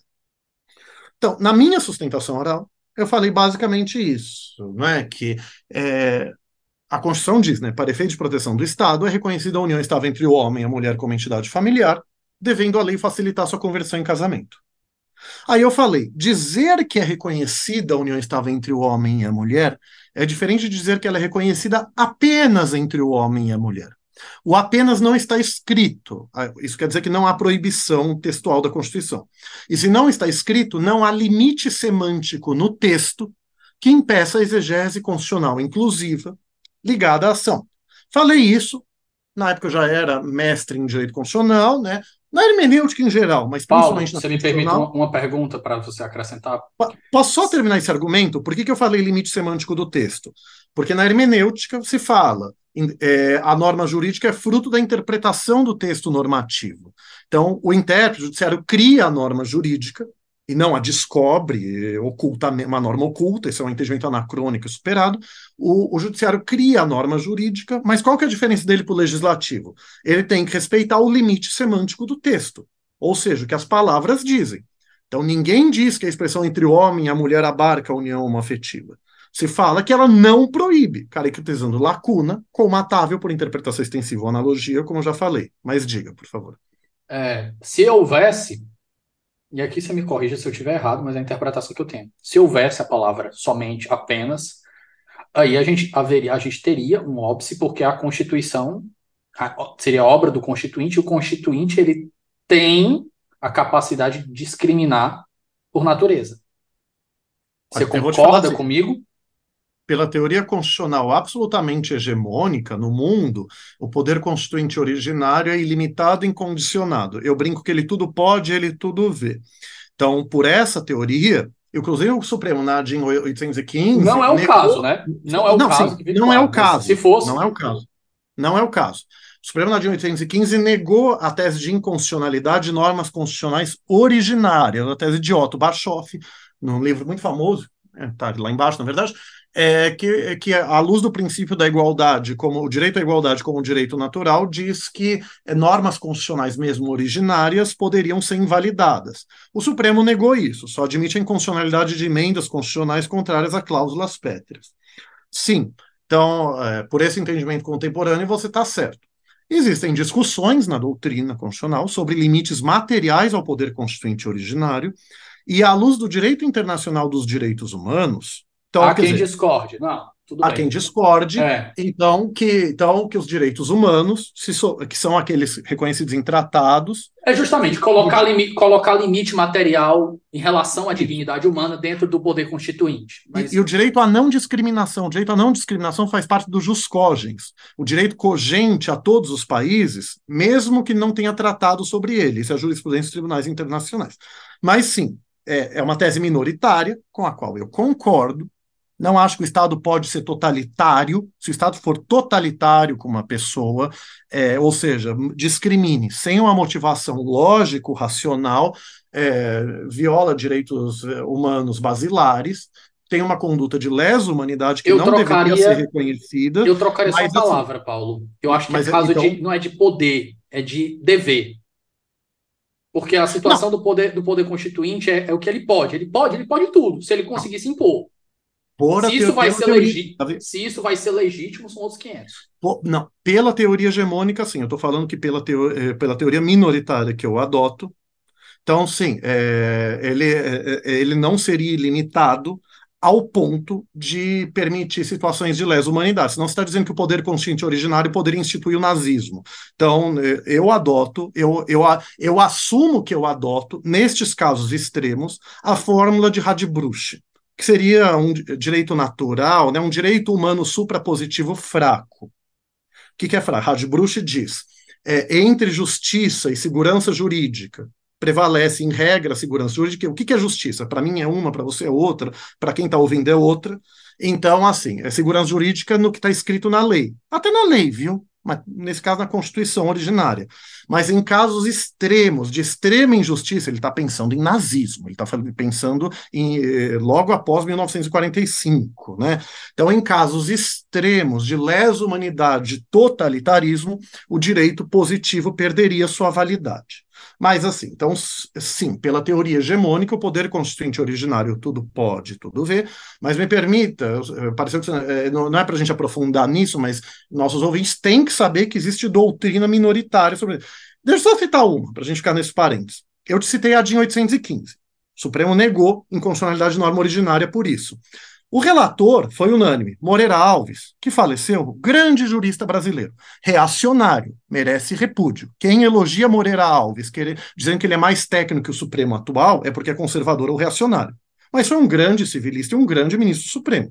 Então, quero pontuar as duas coisas. Eu encontrei ele pessoalmente uma vez, né, numa palestra, e eu perguntei, Excelência, me permita, pergunta. Ele citou Jorge Miranda, falando que, um trecho muito longo, que ele fala: olha, não se pode presumir é, conflito real, antinomia real de norma constitucional originária entre si. Você tem que resolver ela pelos critérios de solução de antinomia. Os critérios, enfim, interpretação sistemática do direito. Ele fica longos parágrafos nisso. Na parte que o ministro Moreira Alves fala, eu juro, Davi, no, no parágrafo seguinte, isso não é uma metáfora, parágrafo seguinte, Jorge Miranda, um dos grandes constitucionalistas mundiais, português, né, contra o casamento civil homoafetivo, mim está errado nesse ponto, mas ok, ele fala, mas se a antinomia for real mesmo, não der para resolver, então cabe ao judiciário fazer interpretação corretiva ou abrogante do direito. Sem entrar muito. Jorge Miranda, um dos grandes constitucionalistas do mundo, é minoritário? É minoritário. Eu vou falar, eu perguntei para o ministro Moreira Alves, já era aposentado, né, por que, que ele não adotou esse parágrafo? Aí ele falou para mim, eu lembro, a, a, prova sou eu, né? A testemunha sou eu, que eu posso fazer. Mas é, ele falou para mim que ah, isso seria dar muito poder ao judiciário. Até seria, mas assim, ele citou um autor que parou aqui. O mesmo autor, no parágrafo seguinte, discorda da concepção dele, que é uma concepção muito defensável. Pelo menos para casos que não sejam de lesa humanidade.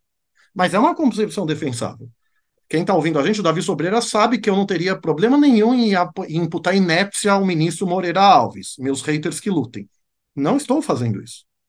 Mas então, só para pontuar. E é o argumento. Eu lembro que o professor Ives Gandra, anos atrás, falou: ah, a Constituição pode excepcionar o princípio da igualdade.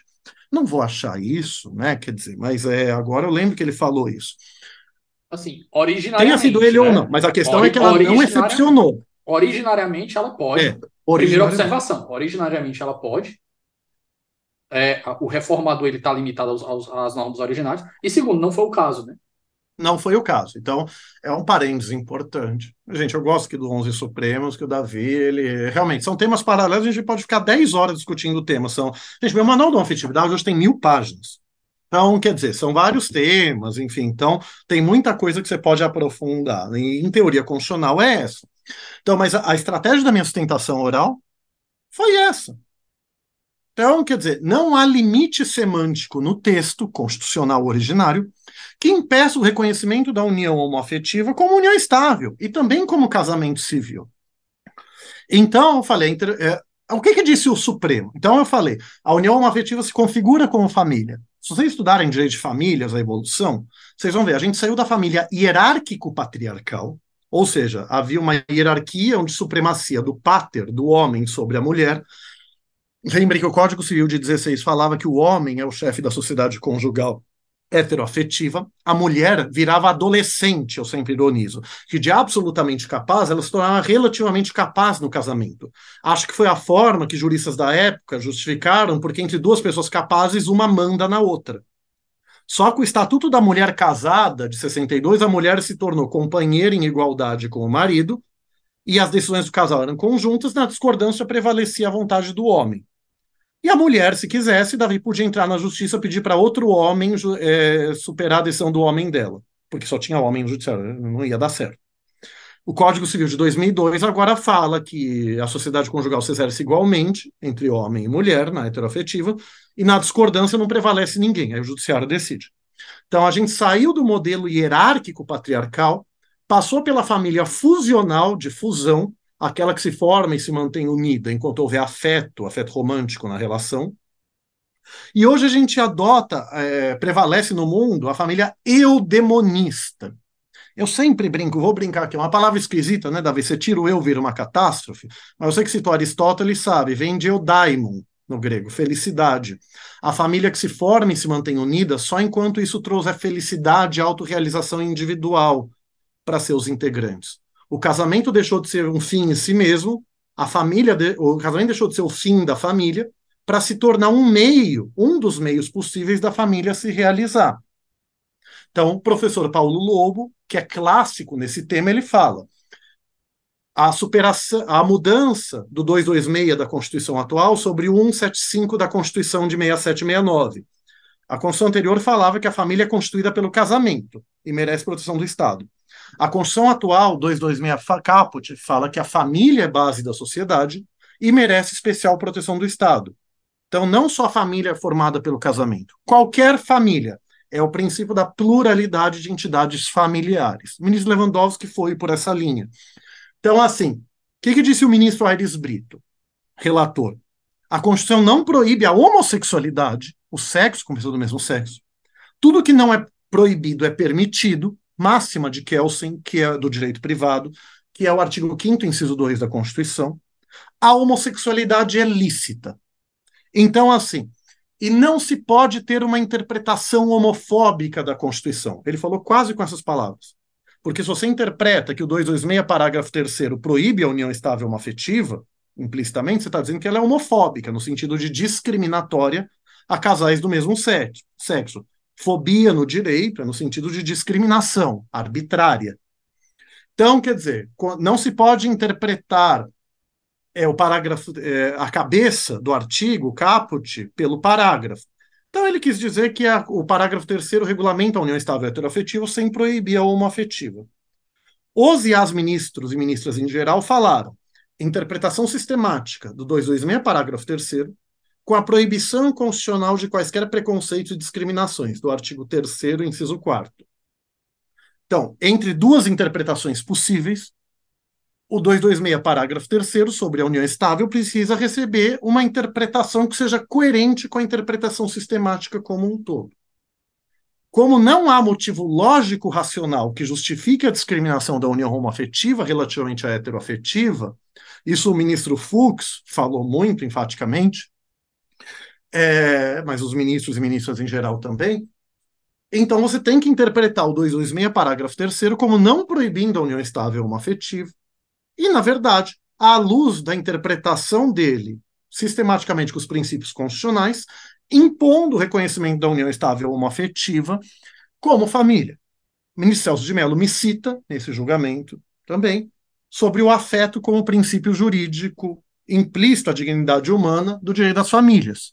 Por quê? Desde o fundamento do, da fundação do constitucionalismo norte-americano se fala do direito à busca da felicidade. O direito à busca da felicidade como inerente ao princípio da dignidade da pessoa humana. Isso é pacífico, acho que no mundo inteiro. Nos Estados Unidos, os originalistas até negam a dignidade humana como princípio, mas não negam o direito à busca da felicidade. É... Então, por que, que você forma uma família? Por que, que você convive em união pública, contínua e duradoura, com o intuito de construir família com alguém, que é como a lei define a união estável? Porque você está numa relação afetiva, porque você ama essa pessoa. Então, o afeto como princípio jurídico implícito do direito das famílias, inclusive da união estável como família.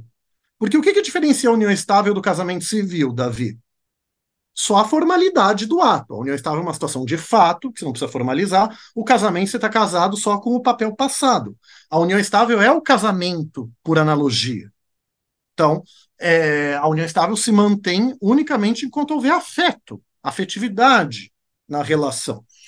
É, então, é, é, basicamente é isso. E aí, à luz do fundamento, eu sempre vou citar, porque é muito bom, do ministro Gilmar Mendes. O fato de a Constituição proteger a união estável entre o homem e a mulher não significa negativa de proteção à união civil ou estável entre pessoas do mesmo sexo. Então, a interpretação do 226, parágrafo 3 em conjunto com os princípios constitucionais da igualdade e vedação da discriminação arbitrária, da dignidade humana, de vedar que você considerar é, casais do mesmo sexo como indignos, inferiores a heterossexuais e casais heteroafetivos, é, o direito à liberdade, liberdade real, de fazer tudo que não prejudique terceiras pessoas, justificam o reconhecimento da união estável homoafetiva. E sobre a liberdade, Davi, eu sempre gosto de citar do voto do ministro Aires Brito. Então, a Constituição não diz como as pessoas têm que exercitar a sua sexualidade. Ele diz, que bom, né? Parentes. Mas é, então as pessoas têm plena autonomia para vivenciar sua sexualidade como bem entendam, vírgula, desde que não a usem para oprimir a sexualidade alheia, como no caso do estupro e da pedofilia. Ele muito bem explicou, à luz do princípio da liberdade real. Eu posso buscar a felicidade, tenho sou, o direito ao livre desenvolvimento da personalidade, que é implícito à dignidade humana dignidade humana também é pacífico no mundo. Garante autonomia moral para você viver sua vida como você bem quiser. Desenvolver livremente sua personalidade. Então, buscar a felicidade. Vírgula. Desde que a sua felicidade não dependa da opressão de outra pessoa, como estupro, pedofilia e violência em geral.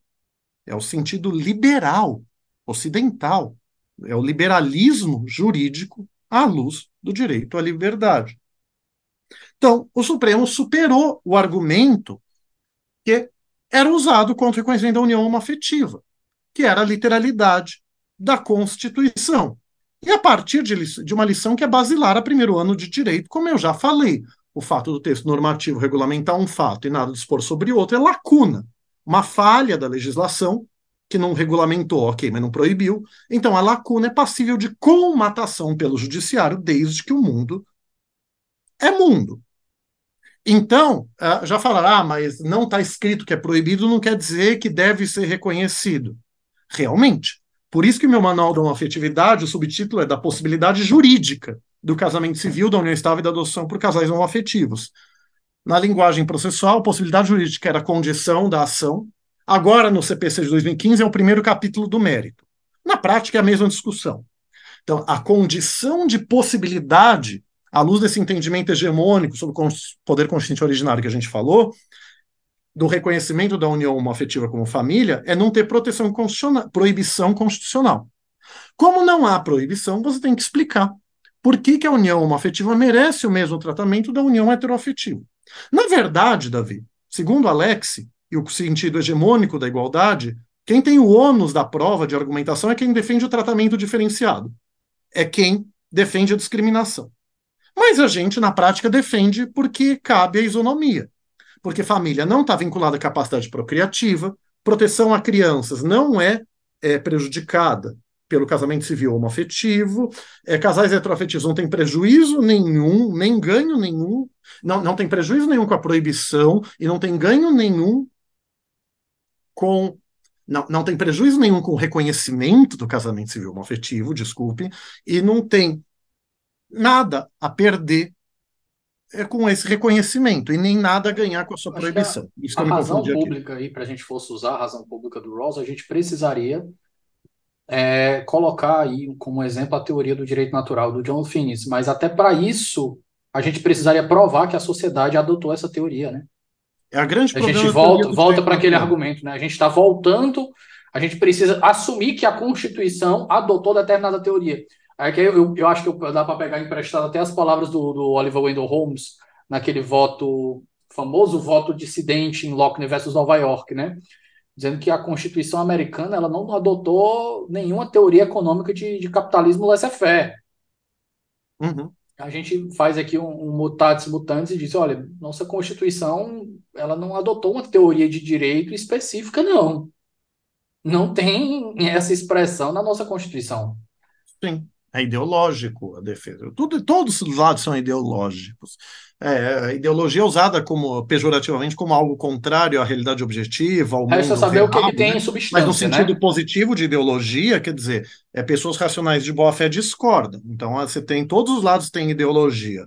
Os fundamentalistas e contrários, e contrários em geral, casamento civil homoafetivo, eh, tem, eh, tem, adotam uma ideologia. Nós que defendemos o casamento civil homoafetivo adotam, adotamos outra. Então, ne- neutro é só sabão. E, na verdade, que, como você bem disse, ninguém é neutro. Então, é, esse é um ponto importante falar. E, e só para finalizar aquele argumento, a união homoafetiva forma uma família, porque ela se enquadra nesse conceito de família eudemonista que busca, que se funda e se fundamenta só enquanto traz felicidade, autorrealização, mas não só pelo afeto.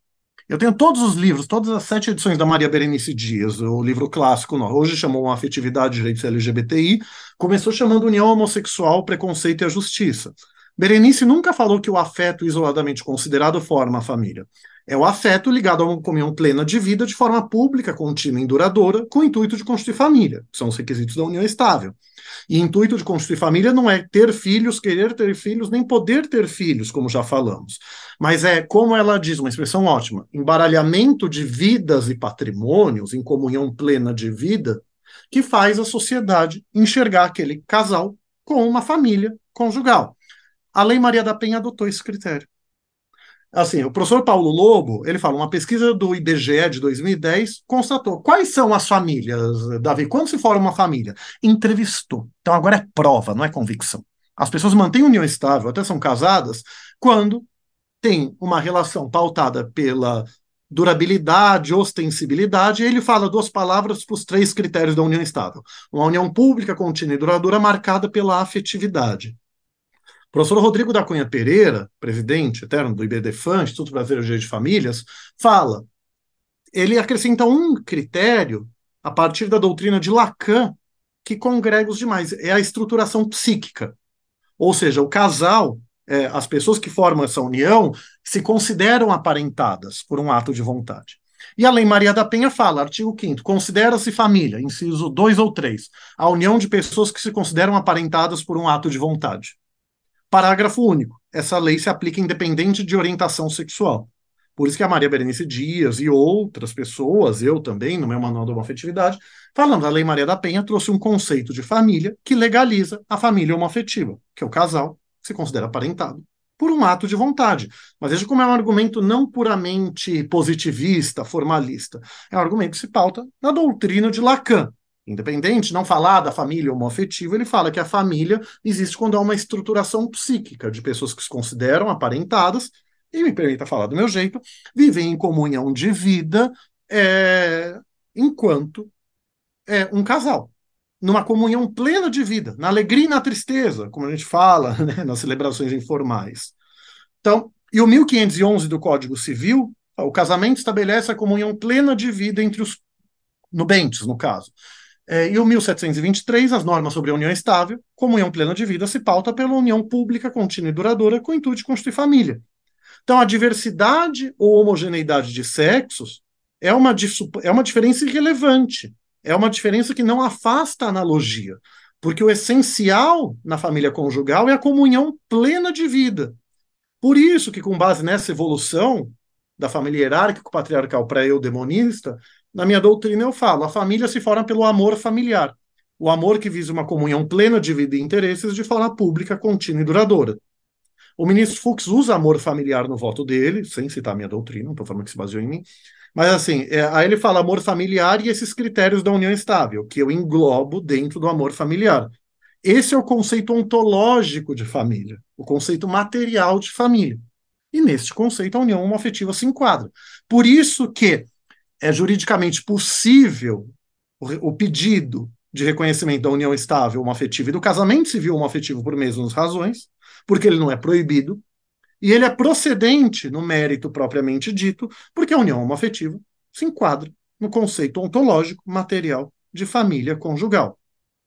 Então, as únicas pessoas que tentam ser contra materialmente são as que invocam capacidade procriativa e proteção de crianças, o que já falamos exaustivamente não se aplicam por não ter prejuízo nenhum a crianças, pelo casamento civil homoafetivo e por capacidade procriativa não ser critério nem entre casais é, heteroafetivos, mesmo pessoas jovens. Nesse relatório, Davi, ele põe uma nota de rodapé nesse projeto homofóbico, porque é discriminatório.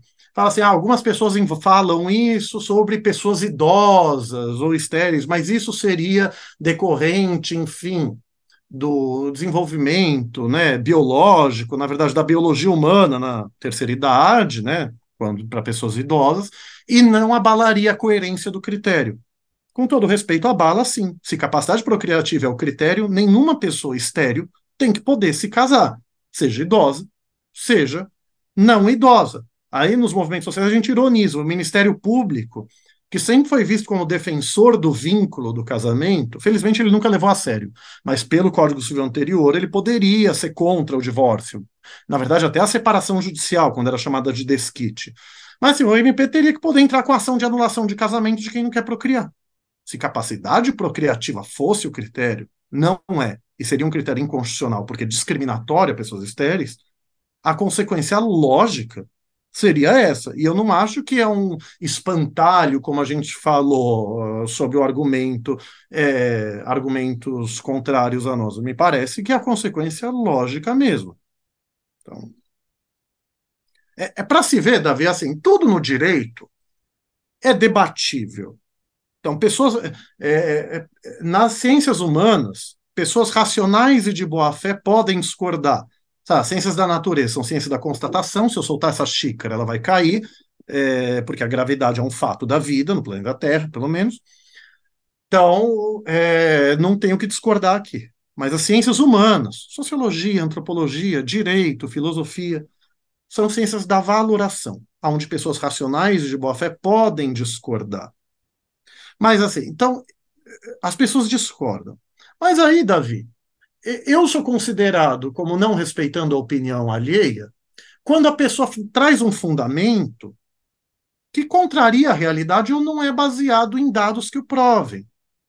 Então, assim, ah, não, é, as pessoas que falam que não, é, existe um fundamento apto a justificar a discriminação perante a isonomia, capacidade procriativa é, casais do não procriam. A gente fala tudo isso. Ah, mas eu discordo. Para mim, procriação é fundamental. Ponto. É, é, é isso que acontece. Então, é um, é um, argumento improcedente. Por quê? Incomprovável. Razão, razão pública, de novo. A gente volta para razão pública. É. Se as pessoas entendessem. Google, se, né? as pessoas pública por Halls. se a pessoa entendesse razão pública, a gente, a gente conseguiria resolver boa parte do, dos, dos, das discussões com aquele carimbo do Scalia. Stupid but constitutional. Hum. Já falei para vocês, se o estúpido é arbitrário, é inconstitucional, mas a ideia do Scalia é que não é um estúpido que não é arbitrário, né? Então, assim, o, o extremamente reacionário o juiz Scalia, falecido da Suprema Corte dos Estados Unidos, que fez espantalhos Davi Sobreira com o casamento homoafetivo. Além de ficar né? vencido em 2003 em Lawrence versus Texas, quando a Suprema Corte falou que é inconstitucional criminalizar o ato sexual consensual entre adultos do mesmo sexo na privacidade de seus lares. Veja, fiz cinco requisitos aqui para o Davi Sobreira, pontuando. É, além de ser contra isso, querendo que as pessoas possam ser presas por ter ato sexual consentido entre maiores e capazes dentro de casa, acusando a maioria da Suprema Corte de fazer guerra cultural, ele que fez uma guerra cultural. Equiparou a proibição da homossexualidade com proibição do adultério, da prostituição, do uso recreativo de heroína. E daí para baixo. Aí eu digo que Scalia tem má fé, seus amigos conservadores dos grupos que a gente divide ficam bravos comigo. Este argumento é pautado na mais pura e genuína má fé. São valorações diferentes. Você entender que o casamento civil homoafetivo é um direito e que é inconstitucional proibi-lo, não gera como consequência lógica a inconstitucionalidade da proibição desses outros temas, mesmo que você conclua pela proibição desses outros temas. A questão é que o mero moralismo majoritário, a, a, a mera desaprovação moral, não é critério válido de discriminação perante a isonomia. Outra decisão da Suprema Corte dos Estados Unidos, Departamento de Agricultura contra Moreno. Não vou falar em inglês, que eu tenho fluente, mas minha pronúncia é péssima. É, se o princípio da igualdade, a cláusula de igual proteção das leis, como eles chamam, significa alguma coisa, é que a, a, a, mera antipatia do Congresso Nacional, a mera desaprovação da maioria legislativa contra um grupo, não justifica a discriminação deste grupo. Então, consequentemente, o mero moralismo majoritário não é fundamento válido ante a isonomia para justificar discriminações jurídicas. Porque em sociedades liberais, para esse povo que fica fala que tudo é comunismo, que é contra o comunismo, críticas ineptas, não devem nem saber o que é comunismo. Mas então, em sociedades liberais, o indivíduo. John Rawls, como você tanto citou, é, o indivíduo é, tem um mínimo de proteção na sua dignidade que nem o bem-estar da maioria pode sobrepujar. Ele está criticando o utilitarismo. Ou seja, ah, não, a felicidade da maioria justifica muita coisa. Mas não a opressão de minorias, pelo menos naquele mínimo necessário à proteção da sua dignidade. E sobre a dignidade humana, eu gosto muito dessa decisão da Suprema Corte de Ontário do Canadá, a Corte Interamericana de 2002, a Corte Interamericana de 2017 disse algo parecido. Que ela fala assim, Davi, tem muita gente que fala, tá bom, vamos reconhecer direitos a casais do mesmo sexo. Mas não pelo termo casamento, porque tem uma história religiosa, vamos criar uma união civil? Então, esse argumento tem dois problemas. Primeiro, a união civil vai ser para todo mundo? Essa é a é pergunta, né? A gente vai não, trocar, é outra... tirar o nome de casamento e vai transformar em união civil para todo mundo. Não, mas assim, tem uma incoerência que aí casais héteros que queriam a união civil, o judiciário aqui e ali dava a, a isonomia, a analogia para eles poderem fazer a união civil que existia. Mas isonomia e analogia para o casamento civil homoafetivo não davam. Enfim, a incoerência. Mas, mas tem dois problemas. Primeiro, essas leis de união civil, em geral, dão meia dúzia de direitos. Não dão todos os direitos do casamento civil. Então, não se resolve o problema da isonomia. É, uma matéria, eu queria falar isso desde o início. Uma matéria da revista super interessante de 2004, estou mostrando aqui para o Davi uma, uma capa da Veja, que da super interessante que é da Veja, com um casal de mulheres sobre casamento gay, listou 37 direitos negados a casais homoafetivos. Então, é, não tem desconto no imposto de renda, não podem uh, fazer aluguel conjunto, não pode inscrever o companheiro ou companheira em plano de saúde, em clube, na previdência não teria empenhorabilidade do bem de família, pelo menos em termos de família, né? O STJ garante pessoas solteiras, não podem adotar em conjunto, licença paternidade, maternidade, direito à herança, divisão de bens em caso de separação, etc. Aí uma outra matéria elencou isso em 78 direitos. Então, assim, ó, é, proibir a divulgação de publicações ofensivas ao seu companheiro, vivo ou morto, é, direito à indispensabilidade de consentimento para a venda de imóvel, que é outorga uxória. Então, assim, foram elencados 78 direitos são negados a casais homoafetivos. E essas leis de união civil nunca garantem. É, o Conselho Constitucional francês, ele negou o direito ao casamento civil homoafetivo pouco antes da decisão do Supremo, acho que foi em 2010 ou 11, alegando que a lei de Pacto Civil de Solidariedade lá da França garantiria direitos de igualdade a casais homoafetivos. Mas, segundo doutrina, eles dão metade dos direitos do casamento. Então, para tristeza do professor Ives Gandra, que citou muito essa decisão na época, o pressuposto da decisão do Conselho Constitucional francês está errada. Ele fala que não há discriminação porque o Pacto Civil de Solidariedade garante igualdade. Não garante. Então, um precedente que não dá para aplicar por isso. Por outro lado, se essa lei de união civil garantir iguais direitos para casais do mesmo sexo, eu ouvi dizer que a lei do Reino Unido faz isso, nunca ouvi, nunca pude confirmar. Então, se for é o caso único no mundo, você poderia ter resolvido o problema da igualdade, mas não da dignidade humana. Por quê? Suprema Corte de Ontário, Canadá, em 2002. É, a restrição contra o casamento entre pessoas do mesmo sexo é uma ofensa à dignidade de lésbicas e gays, porque ela limita o alcance das opções de relacionamento distintos a eles. Implica a sinistra mensagem de que não seriam merecedores do casamento. Para aqueles casais formados por pessoas do mesmo sexo que desejam se casar, a restrição impugnada representa uma rejeição de suas aspirações pessoais e negativa de seus sonhos, um impedimento absoluto da sua liberdade. Em 2017, na opinião consultiva 24 de 17, que na primeira parte fala de direito de pessoas trans mudarem nome e sexo sem cirurgia, laudos e ação, à luz do direito humano ao livre desenvolvimento da personalidade como implícito à dignidade humana, como eu já falei, na segunda parte fala do direito humano ao casamento civil igualitário. Também uma interpretação evolutiva da Convenção, eh, da Convenção Americana de Direitos Humanos, que não proíbe o casamento entre pessoas do mesmo sexo, fala ah, o casamento entre homem e mulher. Não proíbe o casamento entre pessoas do mesmo sexo tratado internacional como a Constituição traz direito mínimo, não máximo. Então, se não está expressamente proibido, pelo princípio da máxima efetividade dos direitos fundamentais dos direitos humanos, se não está proibido, ou está permitido, ou pelo menos é passível de reconhecer hermeneuticamente o direito. Mas aí, nesse ponto, falou algo que a Suprema Corte de Ontário também falou. Criar uma lei de união civil com os mesmos direitos do casamento civil significa consagrar a nefasta teoria segregacionista dos separados mais iguais em âmbito de união conjugal. Separados mais iguais, para quem não sabe, era uma doutrina que falava para garantir às pessoas negras os mesmos direitos das pessoas brancas em outros lugares. Mesmo assento mais atrás, no ônibus, lugares separados, veja, atrás, então ainda sentia uma hierarquia. Isso é considerado violador do direito à igualdade, porque é segregacionista.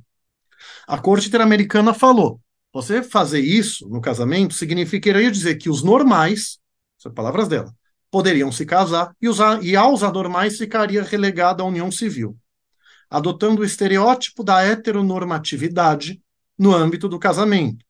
Heteronormatividade não é heterossexualidade, ao contrário do que o ex-presidente, o inelegível, dizia algumas vezes. Ele ficava bravo, Davi, que a gente é contra a heteronormatividade e falava como se a gente fosse contra a heterossexualidade. Então, preciso, preciso estudar um pouquinho mais. Heteronormatividade é a ideologia que prega a superioridade da heterossexualidade sobre as outras orientações sexuais. Cisnormatividade, da cisgeneridade, a pessoa que não é trans, às demais identidades de gênero. Então, é uma ideologia segregacionista. Como você meio falou, eh, e eu falo assim, o casamento civil já é uma união civil. Para que criar outra? União civil é uma união ao qual o Estado reconhece, for, reconhece a possibilidade de ser formalizada, vai ter uma certidão do Estado que você está em uma união, como é a certidão de casamento civil, e ao qual o Estado atribui direitos e obrigações que não podem ser garantidos por contrato ou testamento. Esse PL de 2009 fala que não haveria discriminação porque a gente poderia garantir tudo por contrato ou testamento. Primeiro, com todo respeito, o parlamentar tem que estudar e a sua assessoria jurídica tem que eh, estudar mais ainda, porque ela tinha obrigação de saber. Normas de direito de famílias, na esquerda isso é criticável, tá? Mas assim, normas de direito de família são de ordem pública. Ou seja, são de imperativo cumprimento, então não podem ser estendidas ou afastadas por contrato, por ato de autonomia da vontade. Nas esquerdas, Judith Butler, por exemplo, critica o Estado vincular direitos ao Estado de casados. Então, essa é uma crítica progressista, enfim, por que, que eu tenho que me casar para ter esses direitos? Por que eu tenho que ter uma união estável para ter Mas é uma outra discussão. O fato objetivo, qualquer livro de direito de famílias vai falar, são normas de ordem pública que não podem ser garantidas por contrato. Por outro lado, já é discriminatório seria já discriminatório você impor que casais do mesmo sexo tivessem que contratar advogado ou advogada para ter uma complicada estratégia jurídica de procurações, contrato nomeando um ou outro como curador, curadora do outro da outra, e assim sucessivamente, para ter os mesmos direitos que 300, que as centenas de artigos do Código Civil garantem a casais heteroafetivos automaticamente. E aqui é uma coisa muito importante, Davi. A gente já tem falado início. É, não reconhecer o casamento civil homoafetivo, a união estável entre casais homoafetivos, destrói a vida de casais do mesmo sexo. Se o seu companheiro ou companheira é internado ou internada num hospital, você não pode nem visitar, porque você não é considerado parente de sangue.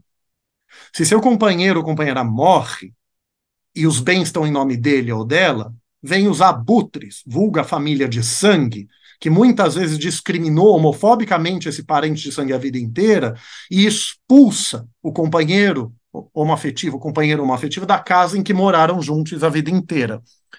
Qual que é a relevância, Davi, de herança, principalmente regime de bens mais herança? Os bens estão em nome de um dos integrantes do casal.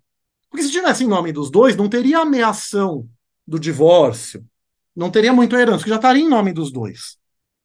Então, é, é, um drama histórico de casais homoafetivos, quando um companheiro ou companheira morre, vem a família chutar da sua casa e destruir sua vida. Seu companheiro ou companheira está internado, internada, vem a família de sangue e decide se essa pessoa tem que viver ou morrer. E decide o tratamento para essa pessoa. Casais heteroafetivos, o, o companheiro ou a companheira tem esse direito, são considerados como família. Então, vejam use, como. Use, use a, a, a nomenclatura correta. Use a nomenclatura correta. Conge. Não, me recuso. Isso é inconstitucional, isso viola a minha dignidade humana. É, um, é lesa humanidade usar a terminologia do cônjuge. Ops, então escapou, né? Enfim. Não, gente, desculpe, mas é, a gente precisa ironizar de vez em quando. Mas é isso. Gente, Paulo, eu quero falar uma coisa assim, que todo, Davi, todo mundo, é só me dar um Google, todo mundo sabe quem eu sou, homem gay assumido, citado pelo Supremo, ativista jurídico dos direitos LGBTI+.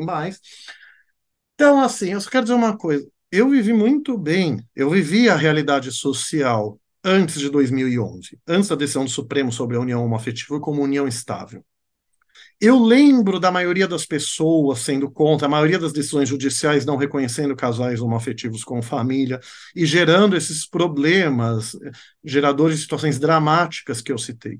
Me dá agonia a perspectiva disso voltar, me dá agonia lembrar disso.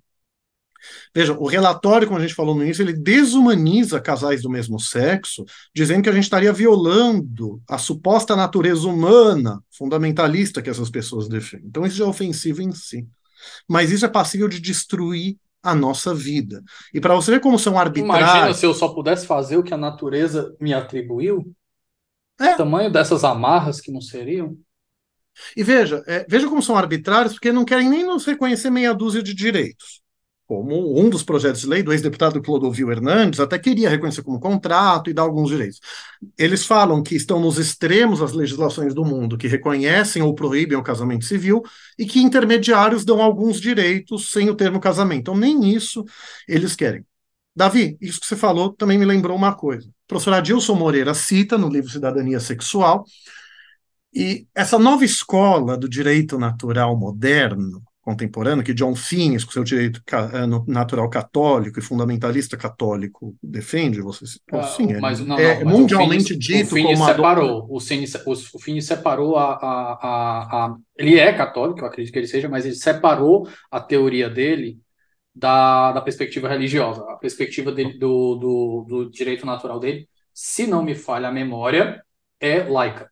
Bom, mas os escritos originais dele são católicos, então, enfim, me permita é, duvidar dos, pelos viés cognitivos dele. Mas ok, se ele tem, tem razão pública, é, a gente debate sobre isso. Mas, assim, é notoriamente um dos defensores do direito natural católico, embora talvez no escrito, no, nos seus escritos iniciais, vou colocar é, assim.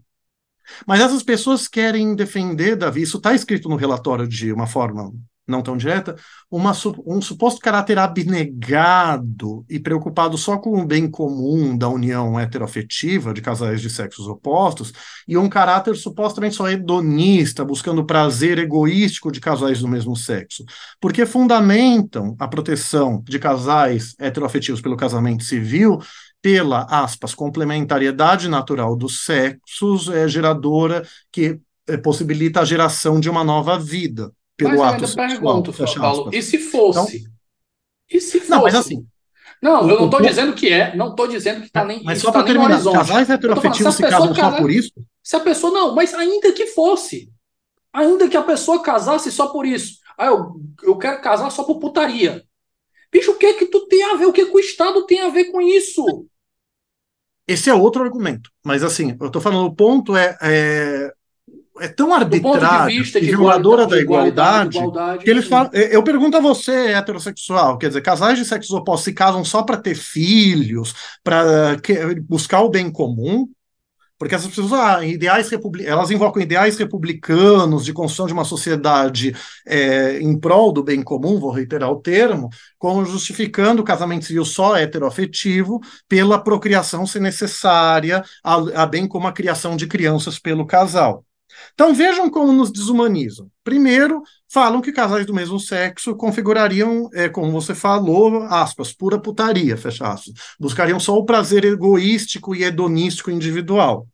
O que também não é verdade. Casais do mesmo sexo se unem para uma comunhão plena de vida, da mesma forma que casais heteroafetivos. E casais homoafetivos podem adotar, podem ter filhos biológicos por inseminação artificial ou pela inacreditavelmente polêmica da inseminação caseira, que o Conselho Federal de Medicina às vezes quer proibir ainda. O que, que é caseira? Você, digamos, fica a ponto de chegar à ereção com o seu companheiro do mesmo sexo, e aí, por um acordo com uma mulher, faz uma cópula heterossexual para engravidá-la. Ou então com seringas. Tem as duas formas. Então, se a gente quiser procriar, a gente procria. Então, essa história de colocar é, homossexuais numa ilha, então, se colocarem homens e mulheres homossexuais, gays e lésbicas, a gente procria, não vai acabar a ilha nem. E que é outro argumento que usam. Então, assim, é, é, pra, a gente pode procriar se a gente quiser, E mas vejam pra- como cria uma prazer, inocência Paulo? da heterossexualidade e uma devassidão da homossexualidade, que é descabida, É, é falso Isso é argumento mundo antigo, que vem do passado, Isso, né? Coisa que vem do passado. Mas é, é o pessoal regurgitando, regurgitando anacronismo. Mas Exato. o ponto, o ponto que eu tava, que eu ia falar, Paulo, era o pessoal que traz isso a partir de uma perspectiva religiosa, de dizer, olha, a Bíblia condena. O pessoal, vamos fazer o seguinte: você concorda que a Bíblia condena? Vamos condenar, vamos, vamos quer proibir o casamento gay? Vai proibir o divórcio também? Vai permanecer casado e morando com a mesma pessoa pro resto da sua vida. Te vira. E a- emenda do divórcio Ou a gerou gente, essa ou a polêmica gente, ou a enorme gente na é seletivo, ou a gente é seletivo com pecado. Sabe que já me falaram que no Congresso Nacional tem, tem quem diga dessa bancada fundamentalista que se pudessem proibir um divórcio de novo. Já me falaram isso, então vou falar, é, enfim. Então, mas assim, tem quem até gostaria mesmo. Mas é, realmente, você veja, a gente, eu dou aula do direito de famílias, a gente fala os princípios do direito de famílias, a igualdade entre as distintas entidades familiares, casamento, união estável, etc. Direito à liberdade, o direito de a liberdade de constituir família e de formar nova família pelo divórcio. Me permita uma piada interna do movimento gay estadunidense, né, Davi, norte-americano. É, com o casamento gay vem o divórcio gay. Sim.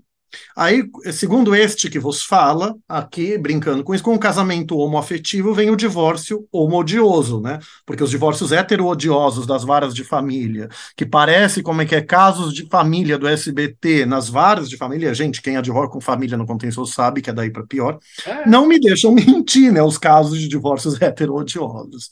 Então, é, o seu argumento é isso também. Se a gente vai citar uma fundamentação bíblica, ainda que tentando colocá-la como interpretação histórica, que é o que esse projeto tenta fazer de maneira que beira o cinismo, né, que ele, tá se, ele se fundamenta no, nos versículos bíblicos, está escrito isso no relatório atual. Então, você teria que realmente proibir o divórcio, permitir que o pai mande na filha, permitir que o pai venda a filha, que é vulgo, é, vulgo DOT, que era regulamentado no Código Civil antigo, no Brasil. No Brasil parece que o DOT não pegou. Quem viveu, estuda a época fala. Mas, enfim, você teria que admitir que o pai manda na filha, que o marido manda na esposa, é, que não pode divorciar. Isso é sempre dito. Então, é. Fora que, veja, esse relatório também equipara a homossexualidade, a devassidão, a prostituição e a outros males sociais. Então, veja, por que, que ele proíbe? Porque ele equipara a homossexualidade como algo pernicioso à sociedade, como o adultério, que é a traição, como eu falei, o Scalia falou lá o uso de drogas. O Scalia teve essa coragem de falar isso, coragem porque noção nenhuma, né, de equiparar é, a inconstitucionalidade da criminalização do casamento homoafetivo, da, da uni, do sexo homoafetivo, nem casamento, com é, o tema da proibição de drogas ilícitas e de drogas pesadas. Você sabe, no debate de drogas que a gente falou brevemente, é, tem quem admita a diferenciação de drogas leves e drogas pesadas, que é outra questão. Então ele vai para droga pesada. Então, quer dizer, veja como há uma má-fé grosseira. Desculpa, de juristas como Scalia, para mim é má-fé. Uma pessoa que estudou muito mais do que eu, embora só o reacionarismo, embora sem enfrentar os argumentos que a gente traz. Então, então de uma pessoa como ele, é, não dá para aceitar esse tipo de argumentação. A dogmática jurídica existe para limitar os nossos juízos de prudência, parafraseando o Tércio Sampaio Ferraz Júnior. A dogmática jurídica existe para esse tipo de argumento não entrar no debate. Por isso que eu tanto critico. Cadê sua dogmática? Criaram figurinhas para mim, né, Davi? Você é fraco de dogmática. Então, mas, o argumento é fraco de dogmática. Paulo, é, eu não vou usar esses adjetivos, mas eu, eu jogo aqui pro, pro. Vou jogar uma referência para os nossos ouvintes que fica mais fácil deles, deles investigarem. No Constitutional Persona, livro de 2005 do Sunstein, quando ele vai descrever o, o heroísmo, né, de, de, ele descreve as quatro personas né, do, do, dos julgadores. É o herói, o soldado, o mudo e o minimalista. E quando ele vai descrever o herói, né, ele descreve um pensamento parecido com o do ministro Luiz Alberto Barroso, que é o cara que não quer ficar do lado errado da história, o cara que acredita que ele tem que empurrar a visão dele através do, do, do, do judiciário. Só que ele disse, ele, olha, do mesmo jeito que existe um heroísmo progressista, existe um heroísmo reacionário, existe um heroísmo conservador.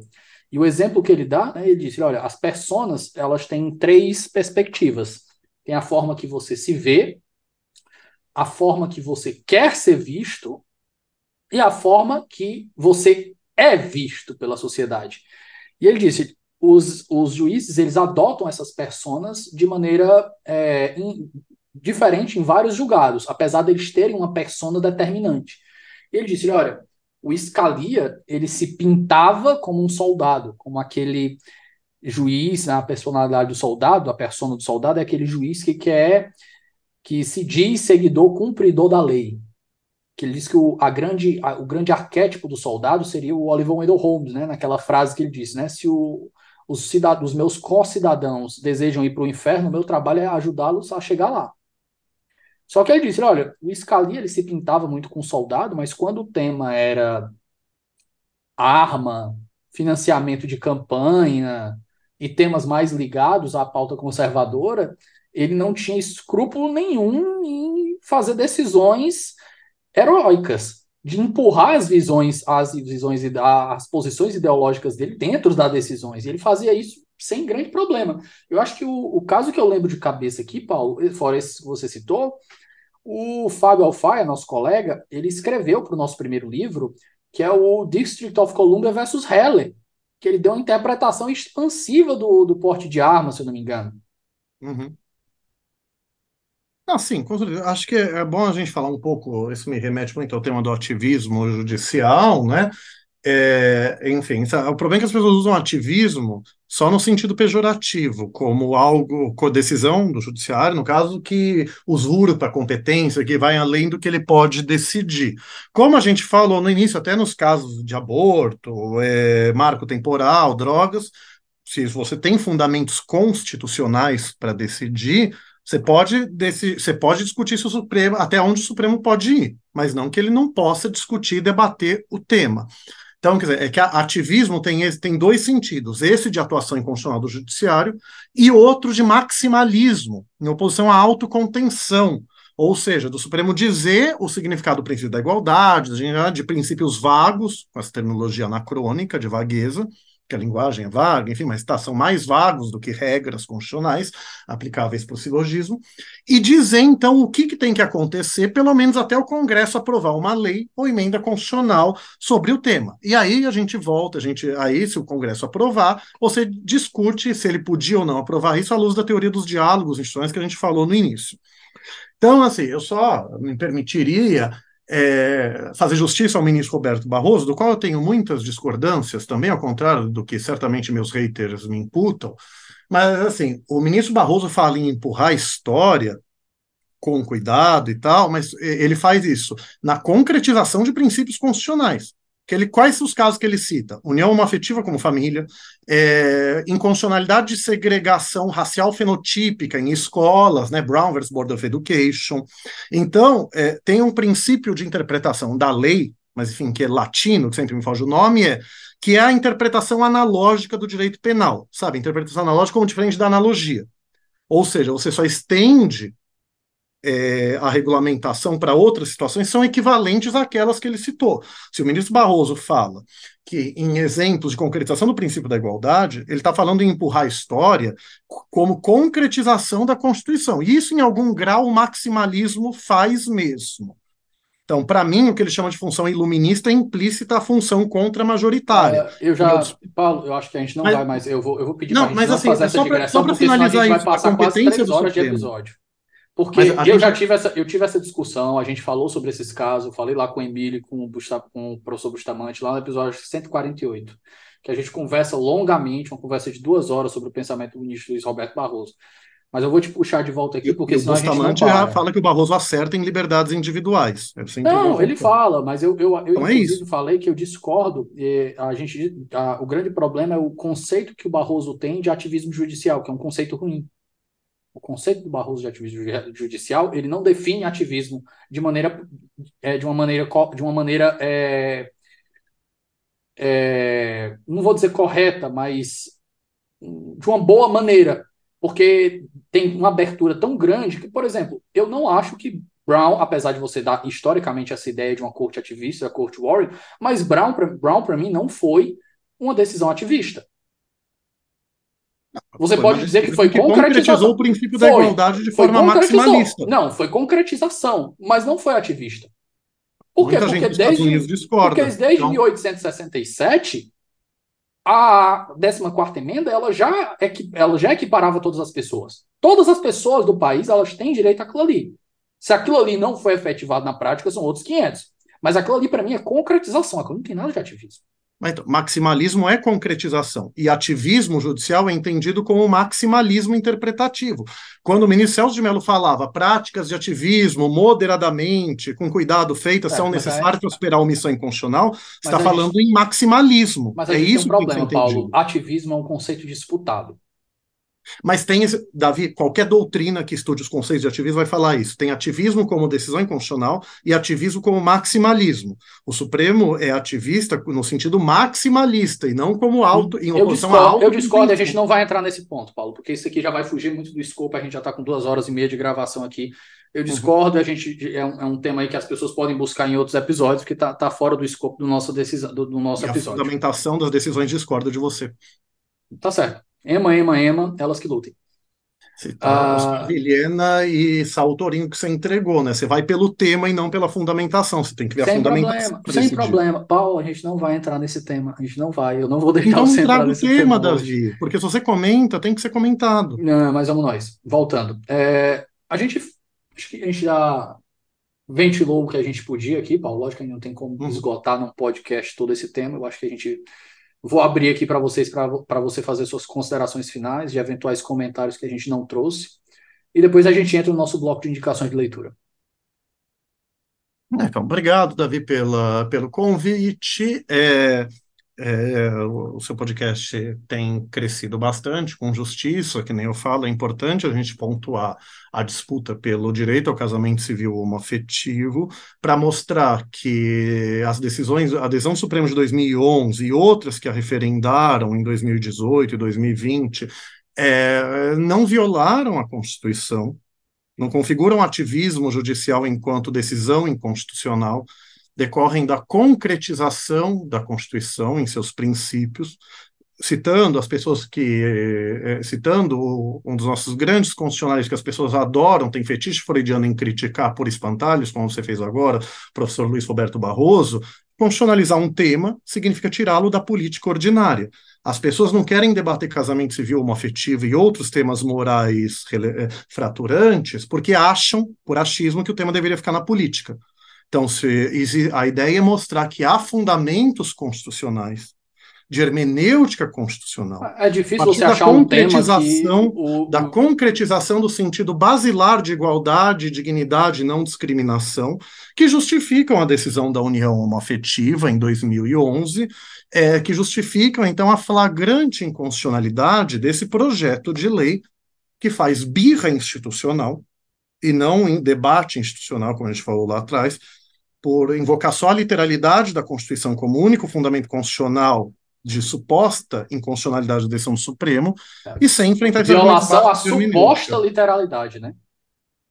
É, não, a, a literalidade é, não, é, não é nem suposta. Eles falam que a expressão entre o homem e a mulher proibiria a união homoafetiva. Isso é inepto porque viola não, a lição brasileira. Eu não, eu não acho que isso é uma leitura literal, né? Mas, enfim. É, não, é, seria uma leitura literal na legalidade estrita. Só pode aquilo que a lei expressamente permite, que é o que o projeto quer fazer. A gente falou antes do programa, eles querem colocar um parágrafo proibindo a analogia em normas de casamento. Então, é, ou seja, então, mas sim, eles adotam a legalidade estrita num tema que é legalidade lata, é, que para particulares, à luz do no direito privado, é permitido tudo que não é Paulo, proibido expressamente. Vale só um, um adendo rápido aqui para reforçar, a gente já falou isso, mas vale um adendo. Vejam que o Davi pede para eu concluir, mas ele gosta do debate. Também. Não, mas é para você acrescentar, isso aqui não é, não é, nem debate, não, a gente está concordando aqui. É, eles estão fazendo isso via lei complementar, lei, lei legislação infraordinária, é, é, infraordinária ou infra, infraconstitucional, legislação ordinária. Ou seja, eles estão pegando uma decisão de 2011 de caráter constitucional sobre direitos fundamentais, que está protegida por cláusula pétrea, e eles estão tentando desfazer via legislação ordinária. Uhum. É. Eu, assim, eu acho que birra, birra seria um dos, dos menores nomes que eu usaria. Obrigado. Eu, se fosse para fazer, se fosse para fazer, quer, quer contestar uma decisão do Supremo, pelo menos seja homem para conseguir as assinaturas, ou mulher, ou trans seja, seja parlamentar para conseguir as assinaturas, para pelo menos tentar fazer isso pela via correta, que seria a emenda constitucional. Olha, Davi, sabe que o Gilmar Mendes, em alguns é, votos, debates, ele até fala que ele discorda de uma decisão do Supremo quando ele diz que uma lei não pode interpretar a Constituição. E eu concordo com a crítica, no direito tributário você tem lei interpretativa. A lei interpretativa pode ser da própria legislação infraconstitucional, pode ser da Constituição. Então, o Congresso aprovar uma lei a partir de uma interpretação da Constituição, é, eu acho legítimo. Só que se contraria entendimento do Supremo, nasce com presunção de inconstitucionalidade, como você falou no início, para mim tem essa presunção também de emenda constitucional que viola contra decisão a partir de cláusulas pétreas. Então, você pode ter o debate institucional. Então, é, é sinceramente, para verem como eu levo o direito a sério e separo o direito de política, é, o Congresso pode aprovar uma lei contrária ao Supremo a partir de interpretação constitucional, mas tem que ser uma interpretação defensável, não pode ser uma inépcia que viola lições de primeiro ano de direito, como já muitas vezes falado. É, e tá assim, por todo exposto, já que criar uma lei de união civil paralela, mesmo que trouxesse os mesmos direitos, e eu acho que nunca traria, viola é, é, inconstitucional por violar a dignidade humana, por passar a sinistra mensagem de que casais homoafetivos não seriam merecedores do casamento, não a, a, nós não seria devido igual respeito e consideração relativamente a casais heteroafetivos, porque, como a gente falou longamente, isso parte de estereótipos pejorativos, de espantalhos que não se concretizam no mundo real.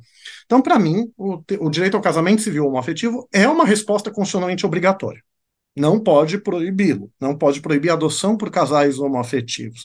Mas, assim, por amor ao debate, quem discorda não, não, não pode. Tem, não, não, tem amor ao debate Exato. esse tema. Teria que defender pelo menos uma união civil que reconheça direitos.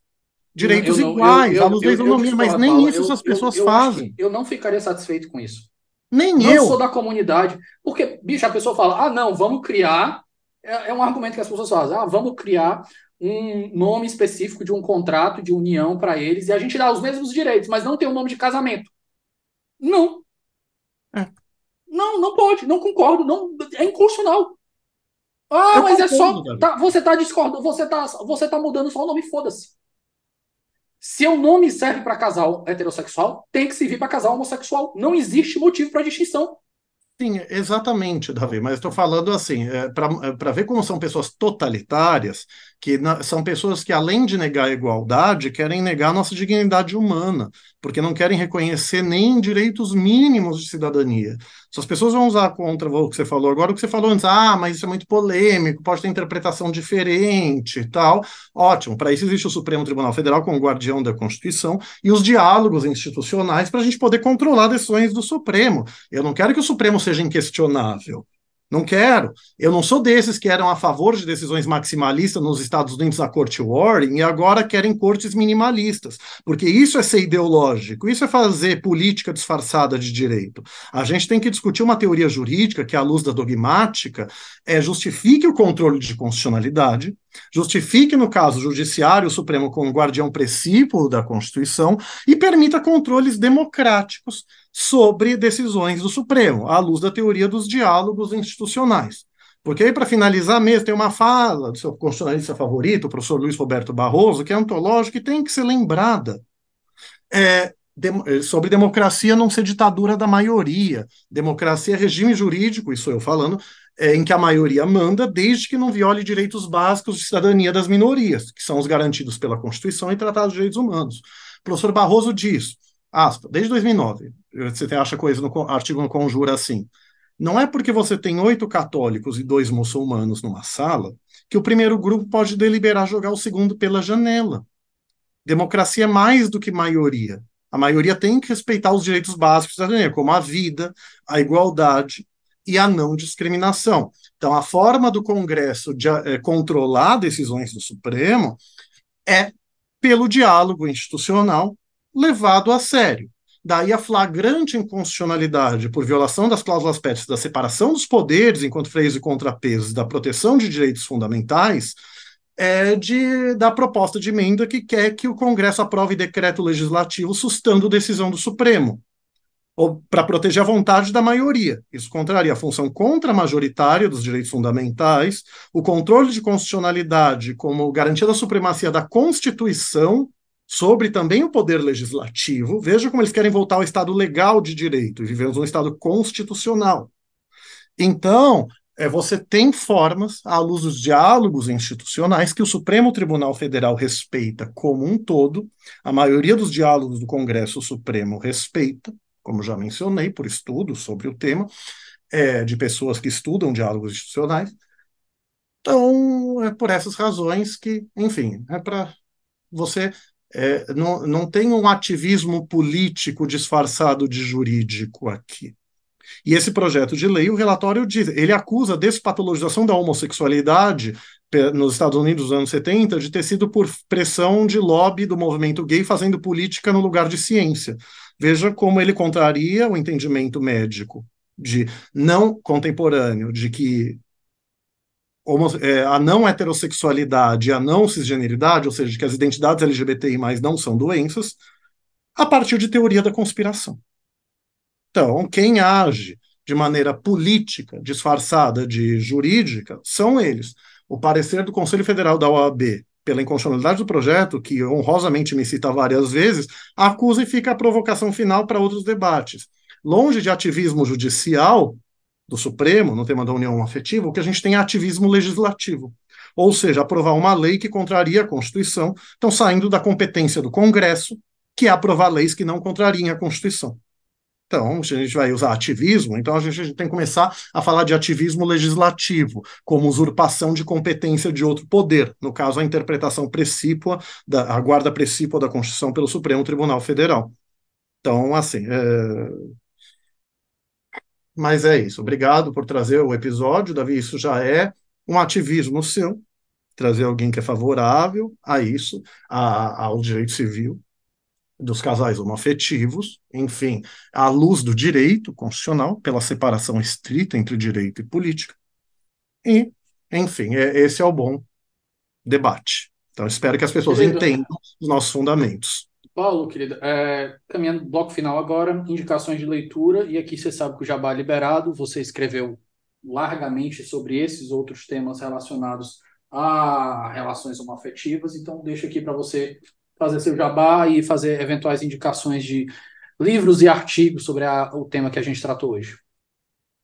Obrigado, Davi. Então, é, eu recomendo, eu vou citar primeiro o meu já citado Manual da Homoafetividade, da possibilidade jurídica do casamento civil, da união estável e da adoção por casais homoafetivos. Está na quarta edição de 2022, acho que ano que vem vou ter que fazer um novo, uma nova edição enfrentando esse projeto, os fundamentos dele. Tem o livro do professor Adilson José Moreira, Cidadania Sexual, que é muito bom, eu sintetizo no meu Manual da Homoafetividade, é, o Tratado de Direito Antidiscriminatório do professor Adilson José Moreira, que acho que é o nosso grande livro sobre o tema, tinha o direito da antidiscriminação do professor Roger Halp Rios, que é de 2008, ano da primeira edição do meu Manual da Homoafetividade, mas ele não reeditou. Já falei professor Roger, que é desembargador do TRF4, que eu vou processar ele para obrigá-lo a publicar a nova edição do livro. Mas, enfim. É, nos, é, teria indicação de livros dos Estados Unidos, né, é, sobre é, o tema, mas acho que posso mandar para você é, depois. É, ah, deixa eu citar também o nosso clássico, que não é só sobre a união afetiva, mas principalmente sobre ela, uma afetividade direi, e os direitos LGBTI, da Maria Berenice Dias, a edição de 2017, acho que ainda está sendo vendida e está bem é, atualizado sobre o tema. E, e, é isso, no meu manual de uma afetividade eu falo das decisões que a gente até queria falar, Davi, acabamos não conseguindo. A decisão de 2018, que o Supremo reiterou de 2011, é, dizendo que o Estatuto da Família do Distrito Federal, que fala de proteger a família entre homem e mulher, tem que ser interpretado como protegendo as famílias homoafetivas. E a decisão da DIN 5740 e 44, uma delas eu fiz, para que, dizendo que uma lei antidiscriminação por orientação sexual não prejudica a proteção da família, ao contrário do que foi alegado, e, na verdade, protege a família homoafetiva. Então, são decisões bem recentes do Supremo que reforçam a decisão em que eu trato, explico os fundamentos principais é, no meu livro. Eu tenho artigos online sobre o tema, mas, enfim, acho que de indicação de livros, acho que é, seriam esses. É isso. Paulo, querido, muitíssimo obrigado. Eu acho que, apesar de poucas discordâncias que a gente teve pontuais aqui, na substância a gente concordou muito mais do que discordou hoje. E eu acho isso curioso, porque eu acho que isso é um, é um pouco de evidência do. Acho que da, do problema que a gente está enfrentando aí, que eh, você sabe que eu sou um cara extremamente liberal, mas no que diz respeito à interpretação, eu sou extremamente conservador. E mesmo eu, um, sendo extremamente conservador em, em, questões de interpretação de hermenêutica constitucional, eu não enxergo uma saída para esse projeto de lei. Então, eu acho que, eu espero que os nossos ouvintes aí tenham saído um, um pouco mais enriquecidos intelectualmente da conversa. Não deixem de buscar outras perspectivas, coloquem de frente às perspectivas que a gente colocou, que a gente trouxe aqui e eventuais argumentos contrários. Eu acho que a gente enfrentou tudo que a gente podia num espaço de duas horas e meia aqui, né, Paulo? Uhum. E é isso. Eu agradeço imensamente sua participação. espero que a gente possa voltar a conversar numa quarta participação sua no Ano Supremos. Obrigado, eu estou me sentindo né, privilegiado, né? Acho que eu sou a primeira, a única pessoa que já falou três vezes com você. Não, tem gente que falou mais aqui, tem gente que. Ah, o, que o, bom. o Becker tem, tem umas duas ou três pessoas que vieram três, o Becker já teve aqui umas seis vezes. Ah, mas aí privilégios, né, de uma pessoa naquele sentido jurídico, né, privilégio como arbitrário, né, mas Davi sobre ele aplica aqui, né, eu lembro, sabe, Davi, no negócio dos Estados Unidos, né, é, um, alguém falou uma vez que neste blog, né, na época, neste podcast, não se aplica a primeira emenda, né, a liberdade de expressão. Então, aqui não tem democracia, aqui não tem democracia. então, é, não, é Rodrigo Becker, é, não, não vou me equiparar a ele na relação com você, mas fico feliz, já vim ter vindo aqui três vezes, vai ser é, é sempre é, um prazer né, para a gente ver como o direito pode ser usado de maneira técnico-jurídica como um mecanismo de transformação social emancipatória, ainda que em temas polêmicos, que tudo é polêmico, né, Davi? Tudo vai ter discordância na sociedade. Então, agradeço por permitir trazer essa minha perspectiva, que, como você sabe, é a perspectiva da famosa melhor doutrina, aquela com a qual a gente concorda. No, no seu... Cadeira, gente, mas agradeço é... por isso.